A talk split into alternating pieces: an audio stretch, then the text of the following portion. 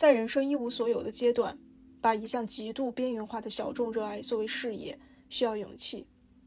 然而，对于剪纸艺术家陈粉丸来讲，这个选择和勇气无关。艺术对他而言是信仰，是他必然要追求的路。他从未考虑过其他选择。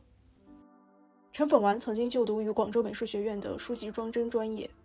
自从他第一次制作手工书开始，他便喜欢上了这门基于纸张创作的艺术。他希望毕业后继续深造，精进创作。然而毕业后的几年并不顺利，陈粉丸两次尝试考研，但都因为学校的不公正操作，在复试环节碰壁。接下来的三年里，他在一个只有八平米的小房间里默默积累作品，没有固定工作，而他所投身的纸艺领域也因为太过边缘化而难以找到市场，创作所带来的收入几乎为零。为了赚钱购买创作材料，他不得不靠接纸艺装饰品的订单来维持生计。当时每月挣的五百元，不仅要支撑整个月的生活开销，还常常受到不靠谱的合作方以各种理由克扣报酬，焦虑和压力常常伴随着他，每天只能靠哭来消解。然而哭过之后，眼前依旧是一片迷茫。转折点在二零一八年到来，这一年他创作的作品《不息》诞生。这条外形极具震撼力的粉色巨龙，让陈粉丸这个名字走进大众视野。他的创作完全颠覆了人们对于传统剪纸的想象。他将中国民间剪纸与当代艺术结合，完成了从二维平面到三维立体的跨越。随着他的作品被越来越多的人熟知，国际知名品牌也相继与陈粉丸展开合作。今年是粉丸与纸合作的第十年。他被媒体誉为九零后顶级剪纸艺术家。二零一九年，陈粉丸入选中国当代艺术年建筑路艺术家。可以说，陈粉丸的艺术之路是一场边缘的突围。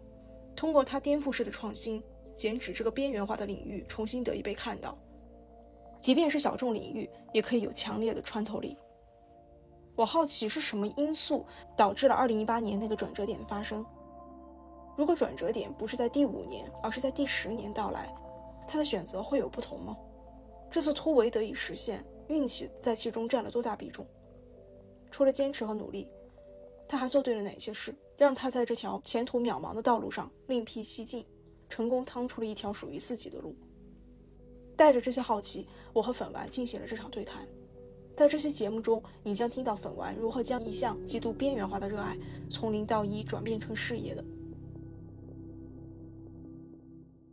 我三岁就在少年宫学画画，然后一直就就是在这样一个学艺术成长的一个环境里面，在班里就是当那个宣传委员，一直就是画画的。你喜欢这个事还是你父母？我问我妈为什么送我去少年宫，那时候她就说，因为你把家的墙都画花了，我就要止损呐，我不能让这个墙再受累。然后就说你这么爱画，你就去少年宫去去好好画，这样艺术的那些基础的基本功其实都。其实都挺扎实的，我到现在画画都还是画的不错的，只是说我不是作为一个，我没有把它作为我最主要的一种表达和输出的途径而已。然后后来你就去了广州美术学院。对，当时我那个专业其实叫书籍装帧艺术，一看就找不着工作的专业。对，就是其实他当时他最对口的工作是呃那种杂志或者书籍的编辑。美术编辑就是他，呃，是服务于出版行业，或者说服务于这种，呃，如果现在出版行业稍微没那么 景气的时候，你也可以去，现在依然有这个专业，可以去服务于互联网的一些你排版啊什么的美术编辑这样的一个工作。所以那时候我们的课程里面有有是，就是等于说是鼓励大家去学习软件，去肯定是必须要修这个软件。对，必须要把这个最基础的工具你先学起来，然后你才能够适配这些所有的技能。对，可是那时候我就完全没学，就就啊，好好不擅长啊，放过我吧。然后就就我就没去上那些课，我就不学。然后可是作业还是得交的呀。对啊。可是因为毕竟也是个艺术院校嘛，对作业的标准是还是放的比较开的。就是譬如说我最终要做一本书，那你可以是用软件排好版去。啊，打印呃印刷，然后我当时就完全没有任何软件知识，直到现在我都不会任何的软件。你是怎么拿到毕业证的？然后我是我就是手工做的，我的书全是靠手工做的，所以当时我做了非常多那种手工书，就是所有的这个课程里面作业我都是手工做的。到现在我就就是等于说这个动手能力成为了我呃做很多事情的一个基础。所以其实是从手工书起，你开始和这种纸的材料打交道，然后就开始慢慢感兴趣了。对，那四年的动手的学习，其实书籍这个专业它有大量跟纸打交道的时间，所以那四年其实我就等于说这个材料它给了我很大的一个反馈，就是我去触碰它，我去使用它，比起画画来说，它更大，它更广阔。就是画画你也在纸上画，或者说你在布上画，可是我自己没有真正说在画画这件事情上面找到一个非常非常满足的状态。可是我在那种自己动手做东西的过程里面，我找到一种真的是满足感，所以后来我就渐渐的把这个动手能力开始转移到一个创作的表达上，所以当时就变成说积累了很多这种动手的能力，痛苦吗？这个过程非常快乐，就就就做软件让我更痛苦，就其实我就是随着自己的心意在做，我并没有很功利、很很现实的觉得，会觉得这个东西我有什么用比例？对，我没有想这个事儿，完全没有，没有，因为我就是我觉得软件我不快乐，做软件不快乐，我做这个很快乐，我就做这个，对，所以就是确确实我就觉得它是一种天真跟一种一种一种任性吧，或者可因为当时也没有人就是说你不应该这么做，没有人给我这种声音，所以我一直就不觉得这是一个。问题对，没有没有人去强迫我去做任何的事情，所以大家都都做那些时候，我做这些也也是 OK 的呀，也是被接受的，而且分还挺高，就是毕业作品。对对对，就是作业的的那个，我一直都是名列前茅的，因为可能老师老师就觉得啊，这个人还挺花时间，这个人还挺用心的，因为大家都都很快嘛，可以做的，我还是我经常是最后一个交，而且是明天要交，我今天晚上通宵还在做，因为我做的很慢那些东西。你大学毕业就没有考虑过其他选择吗？就想做艺术？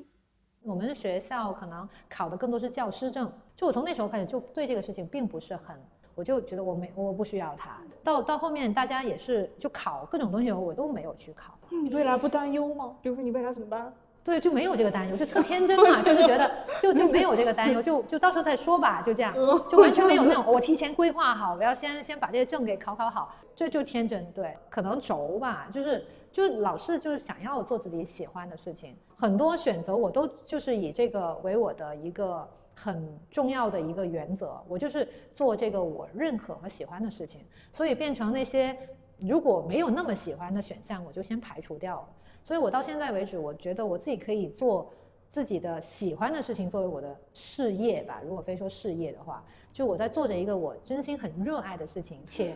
且我能。养活我自己，我还能拥有呃，对我还能拥有一群共谋发展的一群伙伴。其实我觉得这个事情就是一个一个选择积累出来，然后我又很庆幸我这些选择是发自内心的在做的。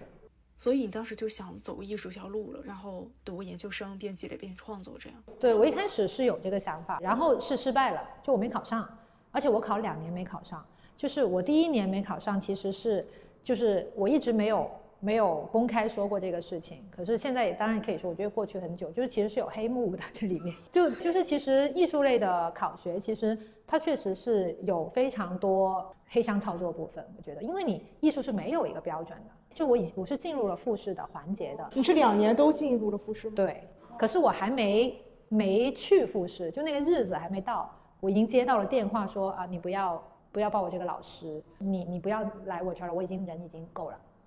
可是那个时候复试还没进行，那个时候非常的受挫，等于说我我是期待或者说我没有怀疑过这个公公平性，我也认为其实呃它是一个可以让你去深造的一个环境，然后像你说的啊，我有一个事儿，然后好像名正言顺的，然后我再去做其他事情，让我更好受一点。可其实当下的那个打击，它已经让我知道这个事情它不是这么呃我理想中的一个事情。不是说你可以通过一个所谓的公平的竞争进去之后，你依然有一个公平的环境，让你在里面呃很好的进行一种探索。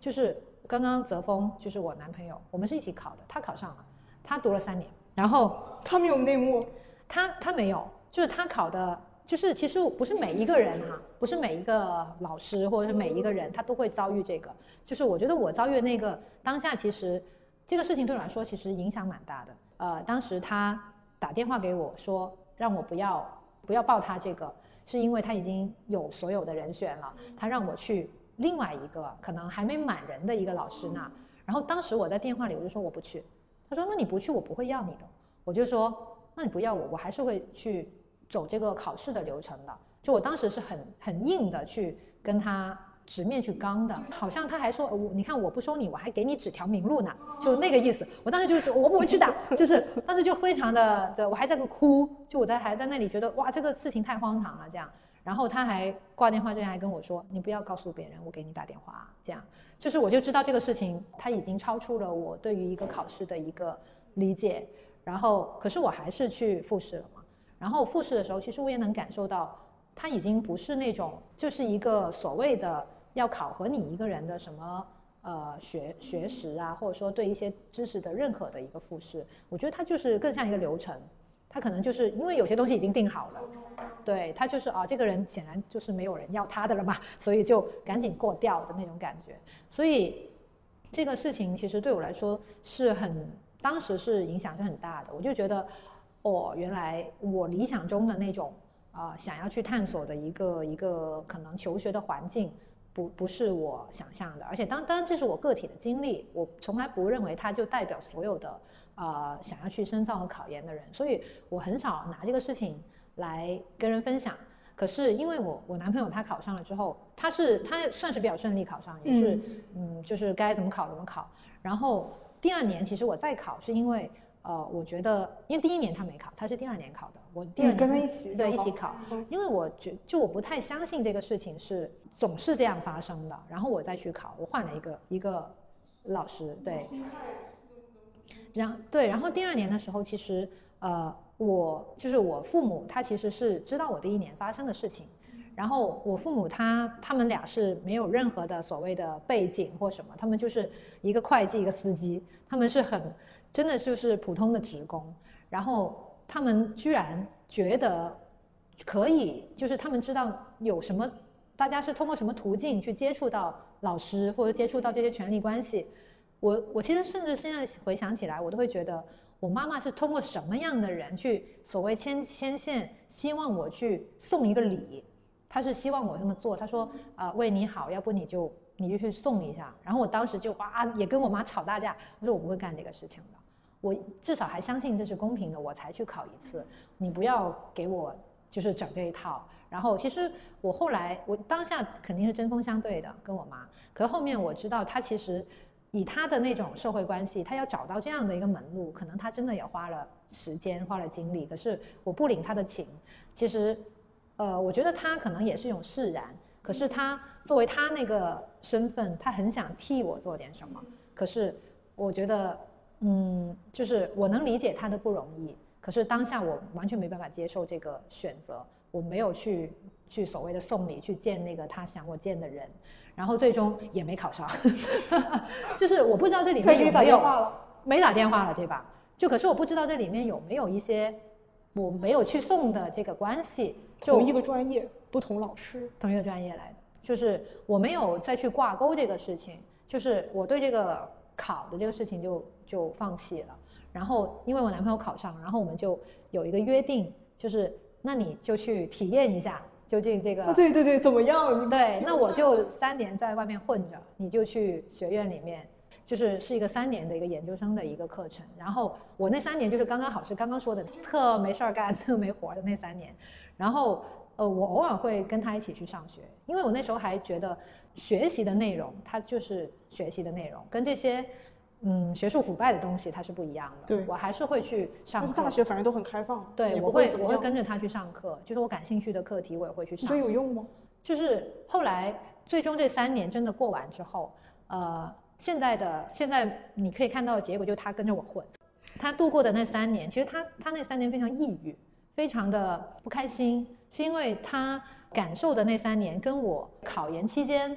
接收到的那个讯号是一致的，它没有一个很开放的学习环境，就是那个创作的环境其实也是很封闭的，也是很在一种可能师徒制的一种关系之下，就可能老师希望你成为这样的一个学生的时候，这种师徒制的关系它太也是根深蒂固，所以所谓的在里面你可以多自由的去研究、去发挥，其实也是一个。很可疑的一个事情，所以也跟他自己预设的那种，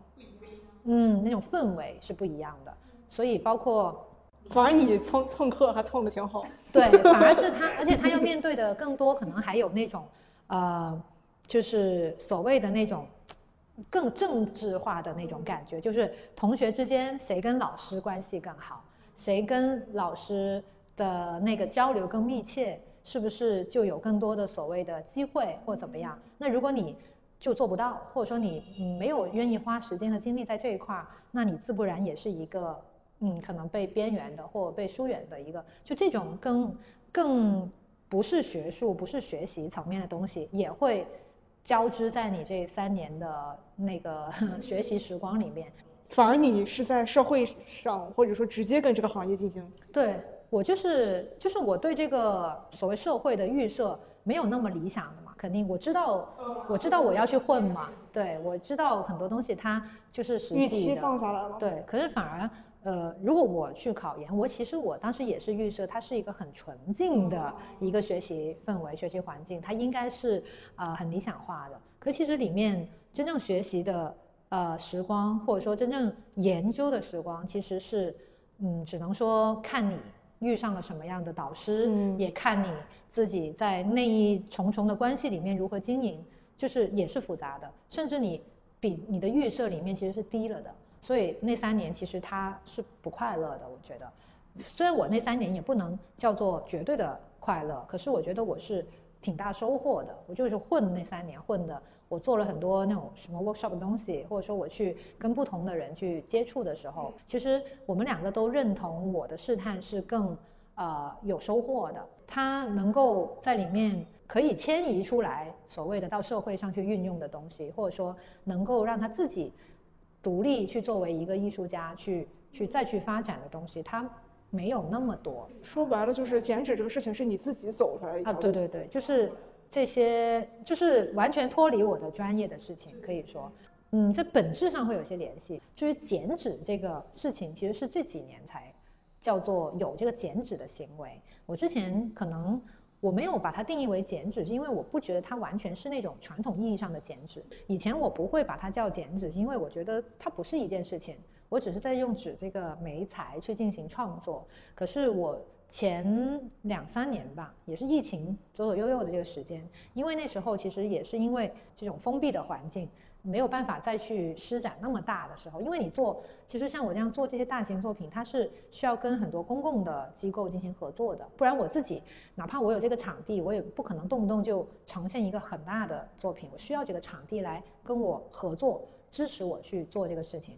做疫情三年，其实就变成那个空间又收窄了。所以我就开始做一个小的动作，就剪纸这个事情是在那时候开始自学的，没有那种什么拜师学艺的过程。这个东西有什么教材吗？看了很多呃民间的剪纸艺术的一些作品，然后我又看很多纹样，看很多这些图谱，然后我就自己开始剪。那考研之后的三年是怎么过来的？我刚毕业，其实有三年时间是没活干的，就是没有任何的那种所谓的展览啊，然后机会啊，什么都是没有。我那三年就蹲在一个八平米的一个工作室，那个都不不能叫工作室，我姑妈的一个老房子，就我蹲在那里就是做做作品，相当于积累作品。因为我我是广州人，然后我家也在广州，那时候我就天天回家吃饭，也不要钱嘛，可是就 就没成本对，基本就没有收入，然后偶尔会去做一些 workshop 的那种分享，就教别人做一些手工书来，啊，会有一些收入，有一些就几百块。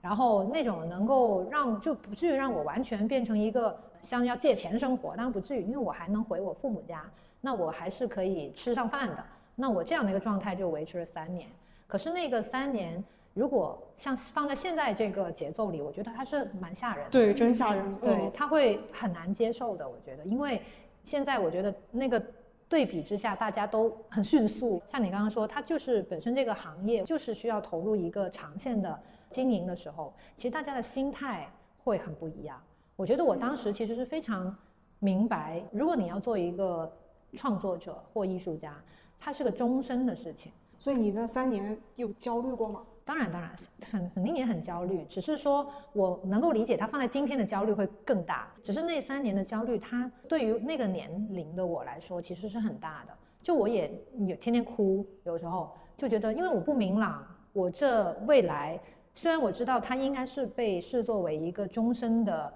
的的事业，可是你根本不知道它路在何方。你根本前路都是一片迷雾，你不知道其实，因为老师也没教过 当艺术家应该怎么做。你当时就是我也要成为艺术家，已经有这个想法，是有的，是是坚定的。可是这个坚定里面又每天在徘徊，就是因为你不知道这条路，就是这个成为艺术家，他应该每一步应该怎么走。那你当时有没有一个？粗浅的计划，比如说我先发社交媒体，然后被谁看到？没有。你这三年靠着什么驱动你往前走呢？如果你看不到一个清晰的路径，嗯，所以就是只能说，他就是对我来说，我真的觉得那时候是天真的。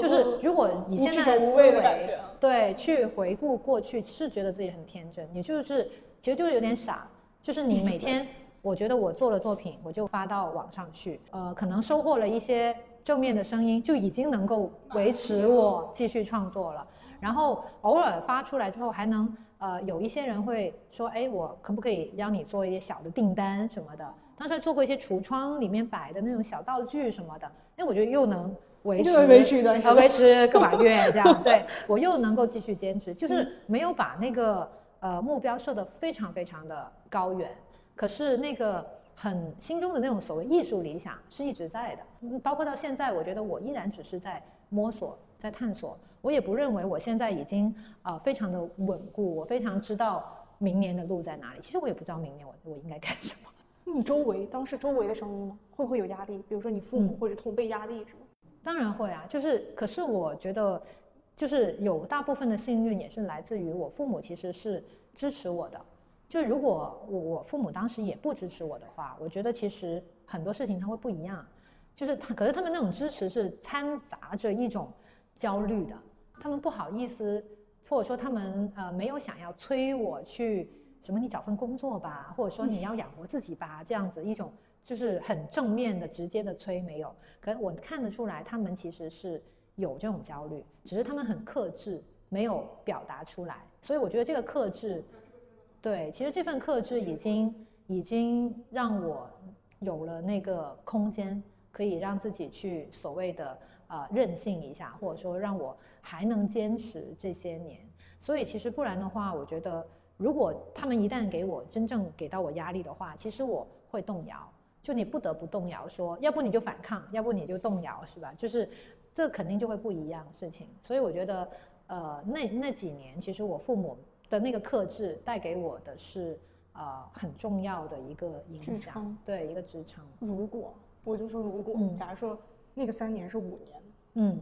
能不能撑下？你有没有想，就你自己回去想这个事儿？就比如说你说，啊，当时啊，说我父母没有去支持我，或者说我这个周期可能是，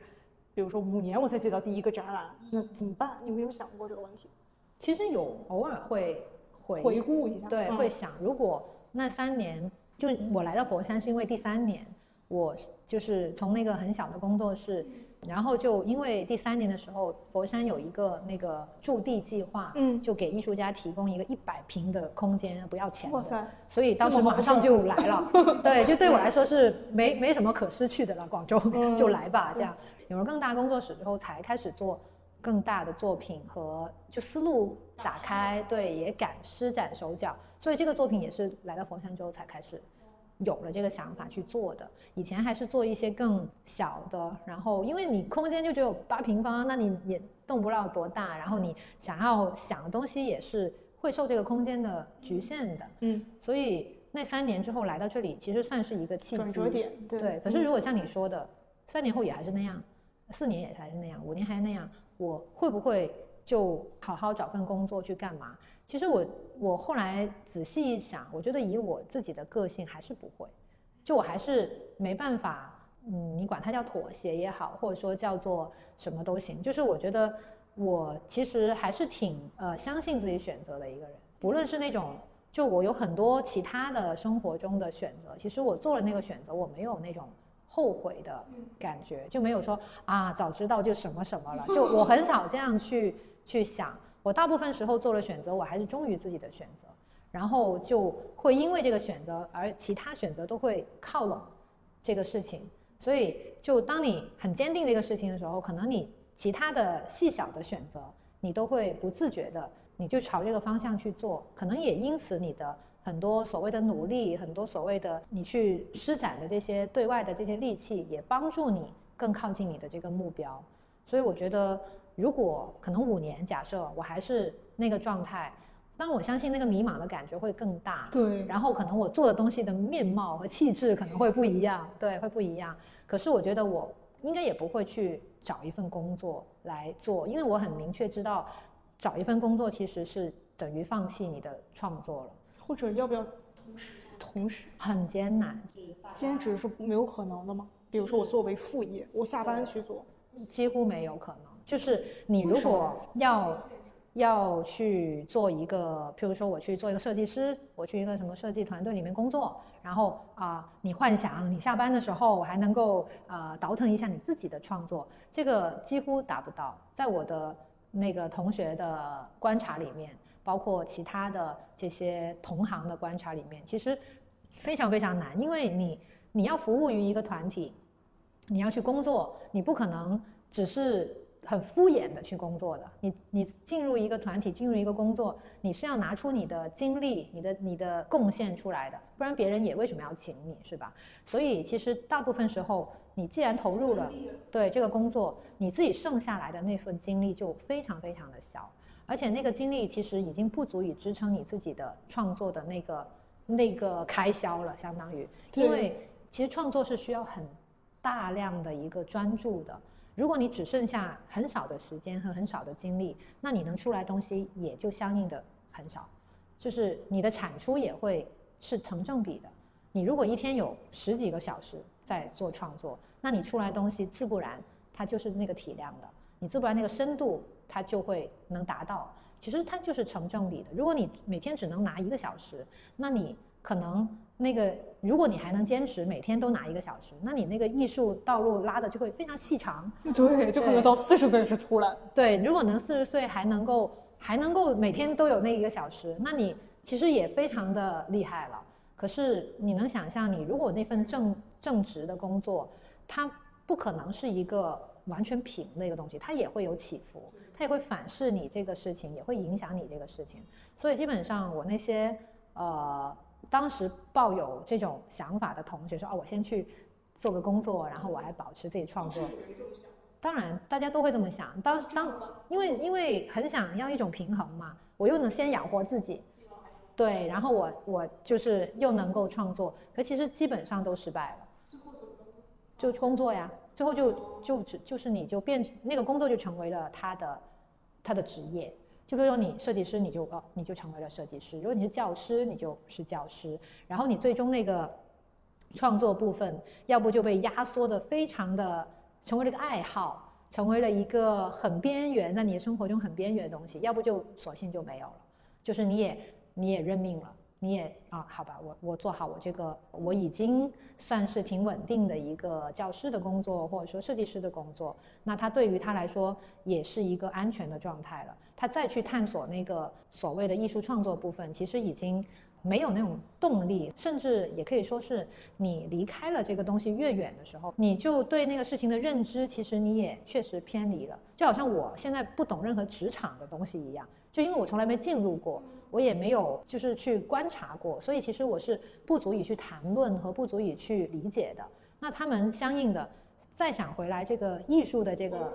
赛道上的时候，其实很多东西他们已经不足以去谈论了。或者说那个天赋那个东西，不是说你你你就先走那个，然后他就在那等着你，对，它会消失的。会的，会的。而且你接受那种就是职场上那种，比如说各种办公室政治啊，你整个人就已经就被磨磨没了。是的，你的那个好奇心也没了。对你那个。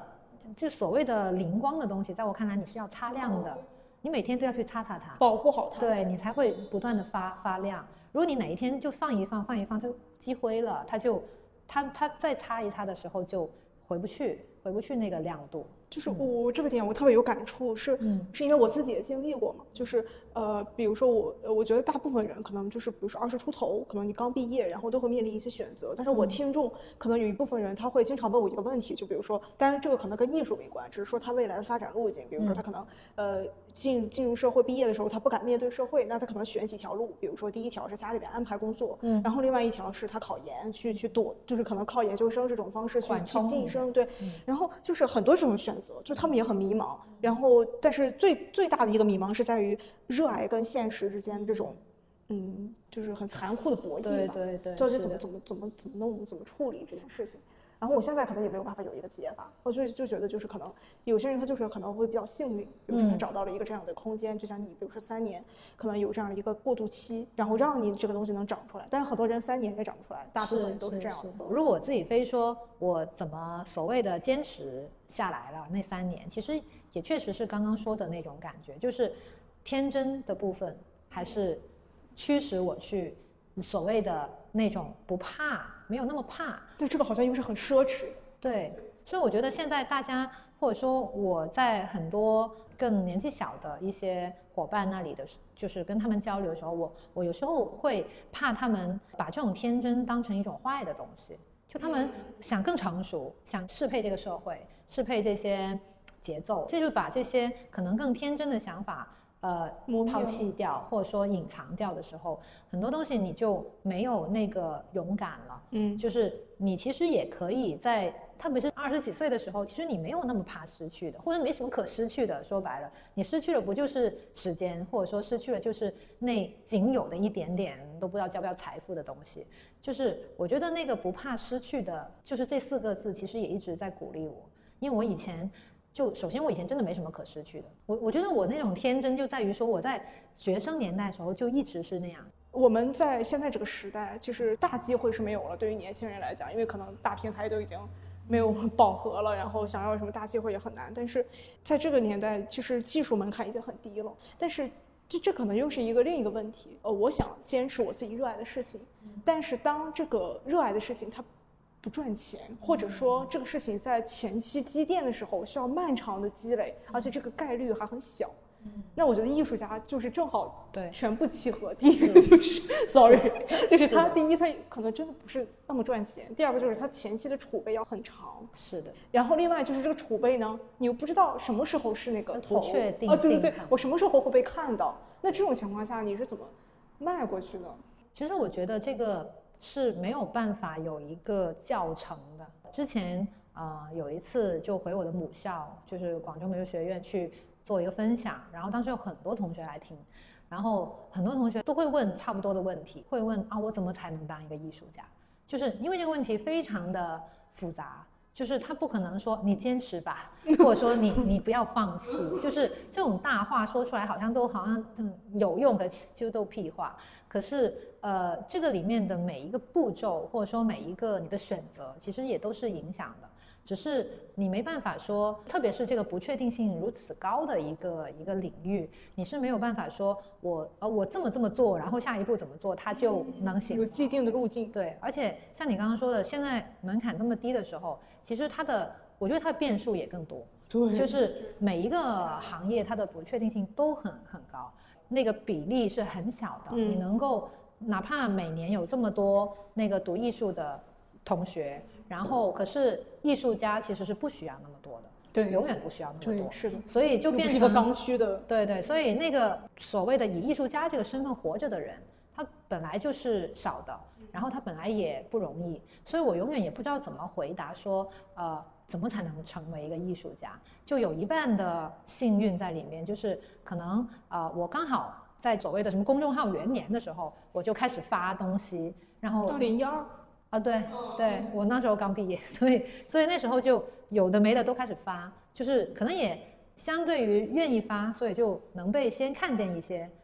所以这个可能也是时时间的问题。可如果你现在天天发，可能跟当时天天发不一样，是每个平台都饱和。对，是不一样的。那时候发一些我非常不成熟的作品，都能有有互动量人对来来愿意采访我，那愿意呃拍摄我。可现在我觉得，可能如果一模一样不成熟的作品在这个时间发，它是被淹没的，因为太多人在发声，太多人在在表达了，你这个声音就不够大了，可能，所以它没办法在呃不同的时代去或者不同的年份去做统一的一种指导。只是说，呃，我自己我是个没有长远规划的人，一直以来我不会说哦五年什么十年干什么那种。可是我确实作为一个，如果你是。努力在创作，或者说像你们也是创作者，我觉得就其实对我来说一个最真挚的一个事情就是做好每一个作品，就这个是最能够做到的事情。我每一年只做一个目标，就是我一定要做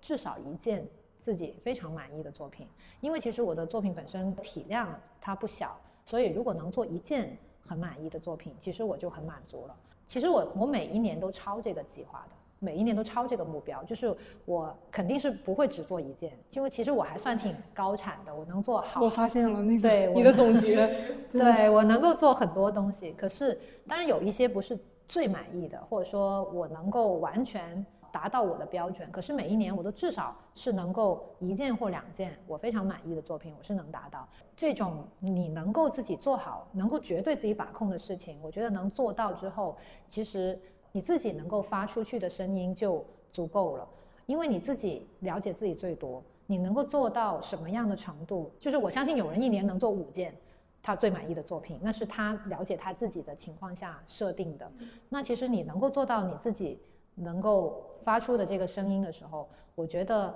他能够反馈过来的东西也是相应会有的。你一件就有一件的声音，五件就有五件的声音。对，二零八年其实对你来说就是算是。一个沉淀、等待很久、爆发的那一刻，不惜这个作品的诞生，其实算是你艺术生涯的一个转折点嘛。因为它，你开始被更多人看到。呃，其实无论什么领域啊，如果能破圈，其实无非满足三个条件：最早、最少最好。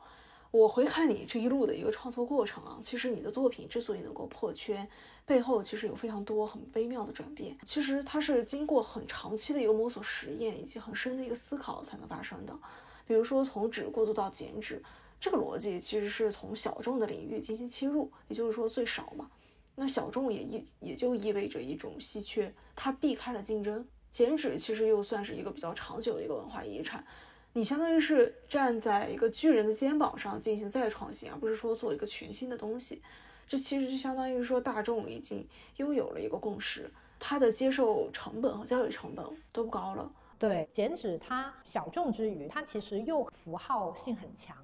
就是经常你如果你能想象，就是那种国际性的东西，它都会拿剪纸这个符号来代表中国。它虽然不是在日常生活中你天天看的东西，可是你一定你一定是知道它的，已经有这样的一种审美的基础在里边。其实你看那种传传统的窗花，可能你也看得烦，你也觉得啊蛮土的，这个镂空不打动我。可是镂空这个形式，它只要换了一个。价值观换了一个输出的一个换了一个故事，它就不一样。其实镂空的阿强，它也是镂空的，它其实跟传统的窗花的形态是一模一样的。价值观它换了，它不再在那里说啊，我要丰收，我要什么呃呃，就是求子求什么，就那种是过去的农耕社会的价值观，那个是大家以前真的很相信的东西。可现在我们这种城市里的人就不会相信这个的。你不会相信你过年贴的窗花是真的有那个神奇的功效的。但是为什么剪纸现在变得越来越边缘化了呢？就是你是怎么找到一个新的艺术形式，让这个传统更容易被接受？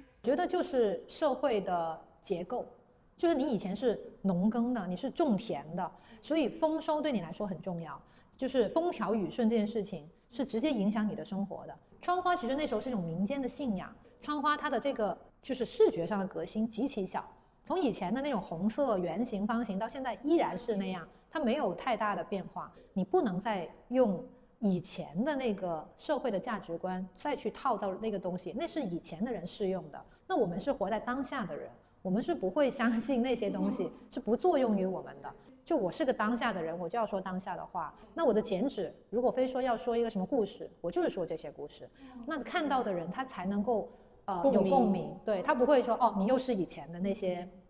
那些老几样，他能看出不一样。我觉得观众是能看出来，肯定是可以的。然后你就想到了粉色，对，所以对我来说，只要首先一颜色，你只要不是红色，它其实已经是新的了，它已经是新的，它很快的，只要一个颜色。我觉得其实我是呃在创作上面我是有自己的方法的，就是我是知道哪一些东西是可以为我所用的。就譬如说，我太考虑，就我不知道啊，就是功利性的那个部分嘛。比如说，你觉得这个东西可能确实是好传播，或者这个东西它确实有一些施展的空间，二维的就是不行。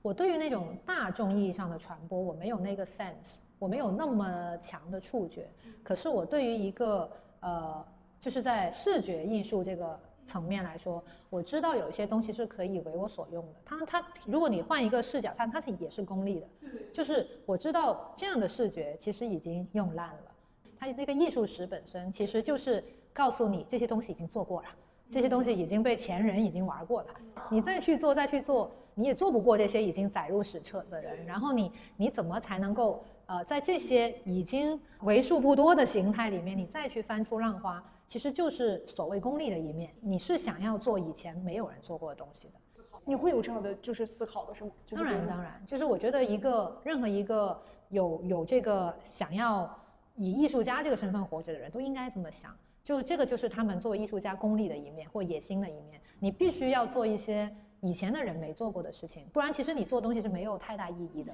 其实我我真正去尝试，它是有很长的一个实验的过程。就是我怎么把一张纸它是平的，然后我把它立起来，我把它怎么卷，怎么怎么砌，砌出这些其实都是靠试的。就是你有很多的时间，所以为什么不能去找份工作？就是你要有沉浸式思考，你有花很多时间去试，你试出来之后，那个触觉，那个 sense，我觉得是我可能我从小画画也好，或者说我长期的有这种浸在这个这些视觉东西里面，有些那个。可能也是直觉，或者说是一种用很直觉的东西啊，这个东西不行，放弃吧。然后你你十条路一起走，你你至少知道有很多条路你是走不通的，你就抓住一条你走得通的，就是好像平面变立体这个事情。假如其实我是分明知道平面的东西大家做的太多了。即使现在依然能够在这方面做成功的人，其实他也是因为有其他的思考带给他成功，而不是仅仅因为他这个画面画的够好。因为画的好的人太多了，其实，所以我也知道在平面上那个卷成什么程度，我是应该换一个没有人做过的。剪纸的确很小众。是，就是我很，就是我有几种方法吧，就是一个就是采集的，就像墙皮，我会采集墙皮，然后我去采集大家掌纹，别人的素材，对对，这些其实是一种二手的素材，它不是真正的素材，我不拥有这些掌纹跟这些墙皮，对我只是拥有这个图像，或者说我拥有去诠释这个图像的能力，能力，所以这些东西对我来说它是二手的，或者说它是我采集来的素材，嗯，可是我希望。通过这样的一个就群体带来的这些嗯这些素材去组织成一个一个作品，就我觉得它这样子饱含的是一些可能共鸣的对共鸣的部分，因为其实真的如果给我提供了掌纹的观众，你是可以在那个作品里你是能看到自己的掌纹的。然后至于你真的能不能感受到说我这个转动能给你带来转运的感觉，还是说你的命运真的也流淌在这个转盘上面？就其实这个就是。就就是开放的这个东西，只是我给它设定的是这样的一个一个所谓作品的概念。嗯，可是你是完全可以有自己的解读，哪怕你没有掌纹贡献在这个作品里，可是每个人也有他自己的掌纹，这个东西大家是都拥有的，所以它一定会有那个像剪纸，对，刚刚说的那种，你是有这个基础的，你是大家都拥有这个基础，所以你是不会觉得这个东西对你来说是一个非常非常陌生的、看不懂的那种感觉。所以如果呃，有有有两种创作状态，一种是写小说，一种是写日记。我觉得写小说就是你还是写给大众，你是需要读者的，对，就是你是需要知道读者。读得懂，或者说读得明白的，对，你是不会说，呃，我我画一个根本是不存在的一个掌纹，然后告诉你这个就是掌纹，你就你是什么，是不是？大家看不懂。我是拿一个大家都明白这个是掌纹的东西，那是让大家都参与进来。对，这个就是你的掌纹，甚至对。所以这个是写小说的一种一种方式。可是当然也有写日记的，可写日记我觉得它是很私人化的，嗯，你是不太会公开你自己的日记的，你是会。给自己看，那挺没劲。写成什么样，你是服务于你自己的。对，你你是用来宣泄情感也好，还是说你私密的记录什么也好，利己的。对，你是不会不会拿来公开的。可是这种这种状态的作品，我觉得它在很多展览上也有，嗯，就是它其实是以一种写日记的方式在创作，对，它也是所谓的自呈现形式不一样，对，它是自说自话的，所以那种作品大部分时候放出来，观众是没什么共振，对，他是感受不到那个那个你要传达的东西，因为你明明就是写给你自己看，我看不懂是很应该的嘛。ego 太大，对你，你根本写的那个情境我也没经历过，嗯。你写的那个感受我也不知道你在干嘛，所以就等于说那个东西它很难，呃，在他的创作初衷已经没有那个交流，已经没有那个对话，对所以确实在展览现场你也你们也会看到过那种作品，就是对，哦，他他嗯不知道在干嘛，可是他有个东西在那里，对。这种作品就显然是他做的时候，他已经在那个状态里了，他没有预设观众，他也没有预设读者，像写小说一样。我首先就是我自己曾经被很多就是做当代艺术的就的人和作品打动过，就我真的无论是呃自己作为情感方面，我真的受到触动，就我觉得啊这个事情它真的是影响了我作为一个同，就是我很想做同样的创作者。是你在采访里面说的大卫霍克尼吗？呃，道霍克尼是其中一个，他是一个，呃，对对，他是在在绘画上面，然后他他就在那样的一个平面的一个输出里，他其实做的非常的，他有后面很大量的工作支持他去做那个绘画的事情，就是我很欣赏他的研究的那个精神。然后其实我很喜欢中国的一对艺术家夫妇，宋冬跟尹秀珍，就是他们两个做的东西就是是在我看来是绝对的感性的，可是他的呃，你能看到他的作品也是有非常多工作量的，就他也是呃空间里面的作品。然后宋冬的其中一件作品，在我求学的时候，就是我学生年代的时候，他来过我们学校，然后他有当时对对对，他有呃那个分享他当时的一件非常知名的作品，叫做《物尽其用》。呃，简单介绍一下，就是他父亲去世了。然后他母亲其实陷入了一种啊、不好的状态，就是所谓的思念也好，或者说精神上的压力也好。他的初衷其实是帮助他母亲慢慢走出这个困境。然后他发现，其实原来有大量的这种叫做我们可能眼中是废品的东西，可是其实为什么有这么多？就是在那个年代，他母亲是舍不得丢东西的。就那一代的人，大部分人舍不得丢东西，然后就那种洗衣服的那种硫磺皂，可能都有二三十块，已经是陈年的都没有丢，就放在那儿，然后都已经瘪了或怎么样，就那种东西特别多。然后他就试着让他母亲去整理他这些跟他父亲共同生活的时候使用的所有东西，最终发现把整个美术馆都铺满了。然后什么锅碗瓢盆呐、什么鞋子啊、棉裤啊，甚至是一些可能那种绑东西的绳子都有非常非常多。然后以至于大家最终看到这个作品，除了看到呃一个个体的家庭里面，其实那个房子你看想他住的房子能有多大，也就没多大，普通的市民住的房子，他最终能够容纳那么多的杂物和从他们年轻时候一直积攒下来的。那些物品，它其实那个年年代感和他携带着的那些记忆，这些个体的记忆，同时你又折射回不同的人，对的那种共鸣。然后，包括他和他母亲一起做这个事情的时候，他母亲确实在那个整理的过程里，可能走出了那个困境，然后也让他就他只是作为一个艺术家的出这个方案。其实真正做这个事情是很多人一起做的，包括是他母亲主力去做这个事情。然后这个作品最终呈现的时候叫物尽其用。然后还有一个非常非常，当时他说的时候很打动我的一个这个作品的一个点，就是那个当时他第一次展出的时候，忘了哪个美术馆了，就是一个很大的一个场地。然后那个美术馆有一个天窗，然后他就在那个天窗上面写着，呃，我们都挺好的。可是那那行字是镜像的，就是不是我们这样看的，是在天上看才是一个。一个正正正序的，他就说那行字是给他父亲的看的，然后我就觉得，对，就像这样的作品，就是这宋冬跟尹秀珍他们是夫妻，然后他们几乎所有的作品吧，我觉得都是这种气质的，就是把自己的经历作为呃材料，对，作为素材，然后他他其实是很私人的、很个人的，可是同时。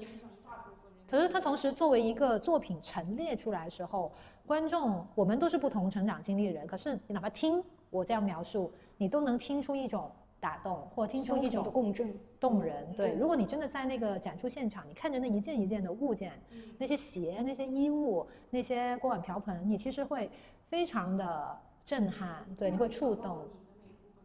对，所以就我觉得，呃，我自己真正受到艺术的创作这件事情打动，其实就在那个时候。我那时候听宋冬说，包括他其他的作品，他有很多呃很动人的作品，就是我都都哭，我就在那个那个那个座谈会上面在哭，然后我就在那个时刻，其实我是觉得艺术的信仰在那时候是种下，我就觉得我虽然我们。不是说我自己就，我觉得这些经历它不是说都轰烈的经历，就我相信，人也不可避免的，你总会有很多这样的不得不或者说你必须会经历的东西。可是那时候其实我还没到了那种悟出来说，呃，这种人生的生离死别的部分。可是那时候我已经能感受到，呃，其实我其实人的经历它是可以被以这样的方式诉说的，就是你自己可以。去以这样的方式去过你的人生，你也可以去用创作的方式来经历自己、经历别人，或者说去去想象也好，去实现也好。就我觉得这一切都很妙，所以这个信仰其实就种下了。所以为什么后来我觉得我自己做的很多事情我都是相信的，我也是相信它能有这样力量，或者说我我希望我能做到，也跟宋冬和应修真一样，它能传达给别人。当然，它有可能是。那种哀伤中的动人，也可以是呃所谓的活力的、开心的，呃，它是愉悦的，都可以。就是它这种打动人的方式很吸引我，我也很想能够以这样的方式去打动人。所以为什么有那个相信，就是那种感觉。我这次这个展览，就是呃，因为也蛮多人在小红书上会会会发。观展的体验啊，或什么，其实我看到有一部分的人，他还会 at 我，所以我会比较看见。就是他他们说，呃，有个人看了四个小时，会觉得哇，就是我就觉得，就是他真的很认真在看，才能看这么久。然后他会说他自己看四个小时要看到什么样的一种感受，然后包括他可能说出来的那个感觉，就像我刚刚说我。看到松东的东西，感受到松东的感觉，就我觉得我也在影响其他的人，就是也给其他人带来，就是可能也给他们种下一些种子，或者说也给他们呃开启一些感受的窗户。就当然我未来的目标其实也是这样的，我就希望我每年做一件满意的作品，其实就是这个意思。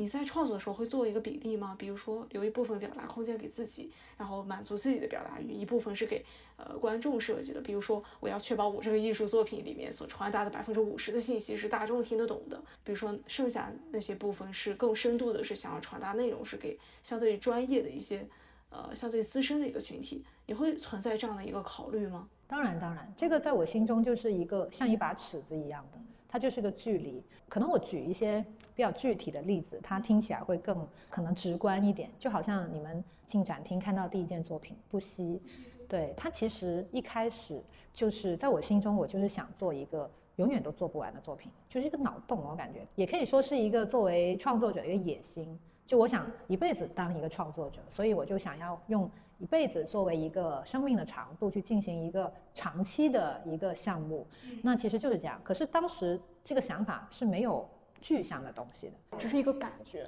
对他没有说它就是一条龙，他没有说它就是个什么，没有的。然后当时就有这个想法之后，就开始慢慢的去推进这个想法的细节。然后我就想，哎，他如果要。不断的可以做，那他就是每天做一点，每天做一点，那他就是一个一辈子的事情。那这个每天做一点，它又能连成一个整体的时候，那我想到就是那个点跟线的关系。就如果你每天画一个点，每天画一个点，然后就对，理论上你就拥有一条无限长的线。可这个模型它要真的实际操作变成一个真的做出来可以每天做的东西，其实它的它可以诉诸于很多很多的。那个形态，对我真的就做一个球，我每天串起来，串起来一个珠子是吧？串成了一条很长的珠子也是可以的。可是因为我比较擅长的，呃，或者说我熟悉的媒介就是纸材，所以我还是会拿我熟悉的材料去进行做。所以我就创造了一个骨节。它一开始是龙的身子吗？你没有想到那么多？没有，一开始我只是想做一个条状的东西，因为是线嘛。我刚开始只是想做一个条状，一开始是没有现在看到的任何的鳞片啊，外面这些东西，它只是一个一个雏形的状态，对，一个关节那样东西。后来在不断推进这个方案的时候，因为其实所有作品在我这儿它没有一个绝对完成的时刻，它总是在慢慢的有可能新的革新，就有可能哎，我今天又想到一点什么，我就加进去。对对对，它生长的，所以。这个作品在不断的推进的时候，我在因为我经常就剪纸里面很关乎纹样的一些创作，所以我经常也翻那些纹样的图册。然后有一天我翻到那个龙的龙纹的时候，因为龙纹是个很常见的也很很传统图样，图样里面经常会出现的。然后我发现它里面有一个定义非常的契合，就是说龙这样的一个臆想出来的神兽，它其实是一个没有尺寸的东西。什么麒麟啊、貔貅啊，它们都是有身长几尺几尺，它是有定义的，真的是有一个尺寸。可是龙是没有这个尺寸的，因为它是个想象中的东西，所以它甚至是有时候叫做呃大则星云吐雾，它是能在天上看到好大，好像下雨的时候大家幻想就是龙在兴风作浪。然后小则隐介藏形，它甚至是可以，它甚至是可以小到像像钻到你耳朵里面，钻到你的身体里面。都是可以的，就是它能够非常微观又，所以就证明这个东西真的就是一个大家想象中的一个东西，它也可以被理解为是一种想象力。我觉得，就是它可大可小，它是一个不具形的东西，所以它也可以，就是当下我看到这个描述之后，我觉得它不就是一个无限的东西吗？后来这个龙头是在很后面，在这个作品就是中后段才加进去的，而且加这个龙头的时候，就回到刚刚那个问题，就是。你说它有多少占比是，呃，可能，对，它是要让大众去理解的，有多少占比是留给这个作品更服务于它的观念的？我觉得其实如果我刚刚那个描述，呃，它没有这个龙头，其实这个作品也是成立的，就在观念上它是成立的。我每天做一点，每天做一点，然后它没有这个头，它后面这个这个条状的东西，它也是能够完成我的这个想法的。可是你也完全可以想象，如果没有这个龙头。它就是这个相对更抽象的一个条状的作品，在这个空间里盘来盘去的时候，其实它当然观念上成立，可是作为要去交流的部分，它其实是弱了很多，它就没有那个一秒钟就让大家看到，哦，这个这个作品是它是那个距离是近的。如果没有这个龙头，它的它的距离可能假设它是十，可是有的话，我觉得它就是二，至少就是让大家马上明白。你首先它很具体、很具象，这个头一加进去，这个具象感觉马上出来，所以这个龙头也是我在测量这个距离里面最后决定要加的，让这个距离一下子拉近。拉近了，别人能看得懂。嗯，而且我在可能在那个作品前面，我也在展厅那里，我也加了一些对一些可能像我刚刚描述这些过程，这个过程对，就是让大家。能够知道，其实它是一个怎么样的一个生产的一个过程。这个生产过程，也就是也是想要再次拉近这个距离。就是在我这个描述里面，我觉得可能比呃光看它可能又多了一点点东西。这样，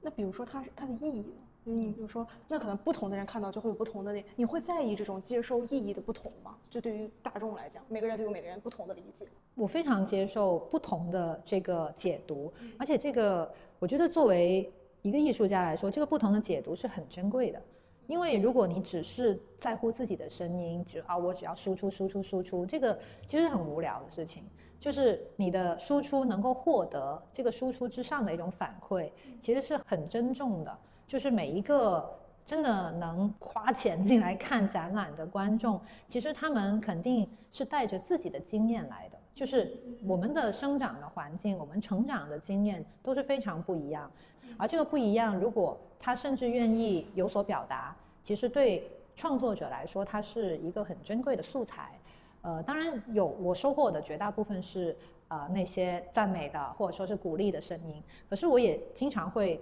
偶尔站在那个展厅门口，你会偷偷听他们说话吗？呃，就可能我太显眼了吧，我没办法偷偷，所以有，所以会经常也会有人抓住我，然后就说我不明白你为什么要这样做，或者说哎你为什么什么，就会有一些呃，你也可以管它叫质疑也好，或者说提问也好，就是我也会直面这样的一种观众。最刺耳的有什么反馈？可能就是说。呃，我不明白为什么是粉色。我说，呃，我，然后我也告诉他，然后我还是不明白，这样，这样。可是我，我说，那你想获得什么答案？就有一些其实也看他友好的状态，我觉得也不是每一个人都是在交流的，当然也会有有比较执着的人，这个是他的他的理解。当然也会有啊，真的是不同的见解，或者说，因为其实肯定是像音乐一样，不会有人。呃，喜欢所有的音乐，就一个东西是不能满足所有人的，所以我也接受这个。这些反馈的声音其实也是很有意思的，嗯，然后我也从中获得很多力量。你会把他们这些反馈反过来再去影响你的创作吗？倒没有，就是当下听完就开 开心完就就算了。就是你还是以自己的自我的那个表达为出发点。对对对对对。其实一个艺术家的创作如果具备自己的一些风格，他的辨识度会更高一点，让艺术家快速被出圈、被记住。但是这种风格是否也会反向去定义，或者说去限制艺术家？比如说他会陷入自己打造的一个标签当中，然后被自己框住了。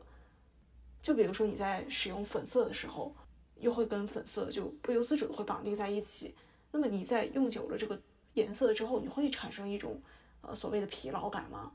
其实你的这个好奇也是挺普遍的，我觉得我用粉色这个颜色去作为创作的一个大面积去使用的颜色，它对我来说是一种勇气，也是一个能够说服我自己的颜色，就我自己强加给自己的一种视野。就一个颜色，它不是固定的，它也可以是各种各样的粉色。首先，它在一个色彩的阈值里面，它就可以有很多变化，在一个颜色里面去。舞蹈吧，就有点像带着镣铐起舞的那种感觉，因为你有一个限制，这个限制也是你自己给自己的。那这个时候，其实你发现，在一个限制里面的时候，你是会更敏锐一点，会让你更呃有那个作战的 状态，就是你不会这么的，对你不会这么容易放过自己，你会生成了一种对这个颜色更深的一种挖掘。让它变得更有可读或者说可玩的东西。其实一个颜色也好，或者说任何一个元素吧，我觉得，其实如果你真的要把它用到极致，或者说挖到极致，其实已经非常的，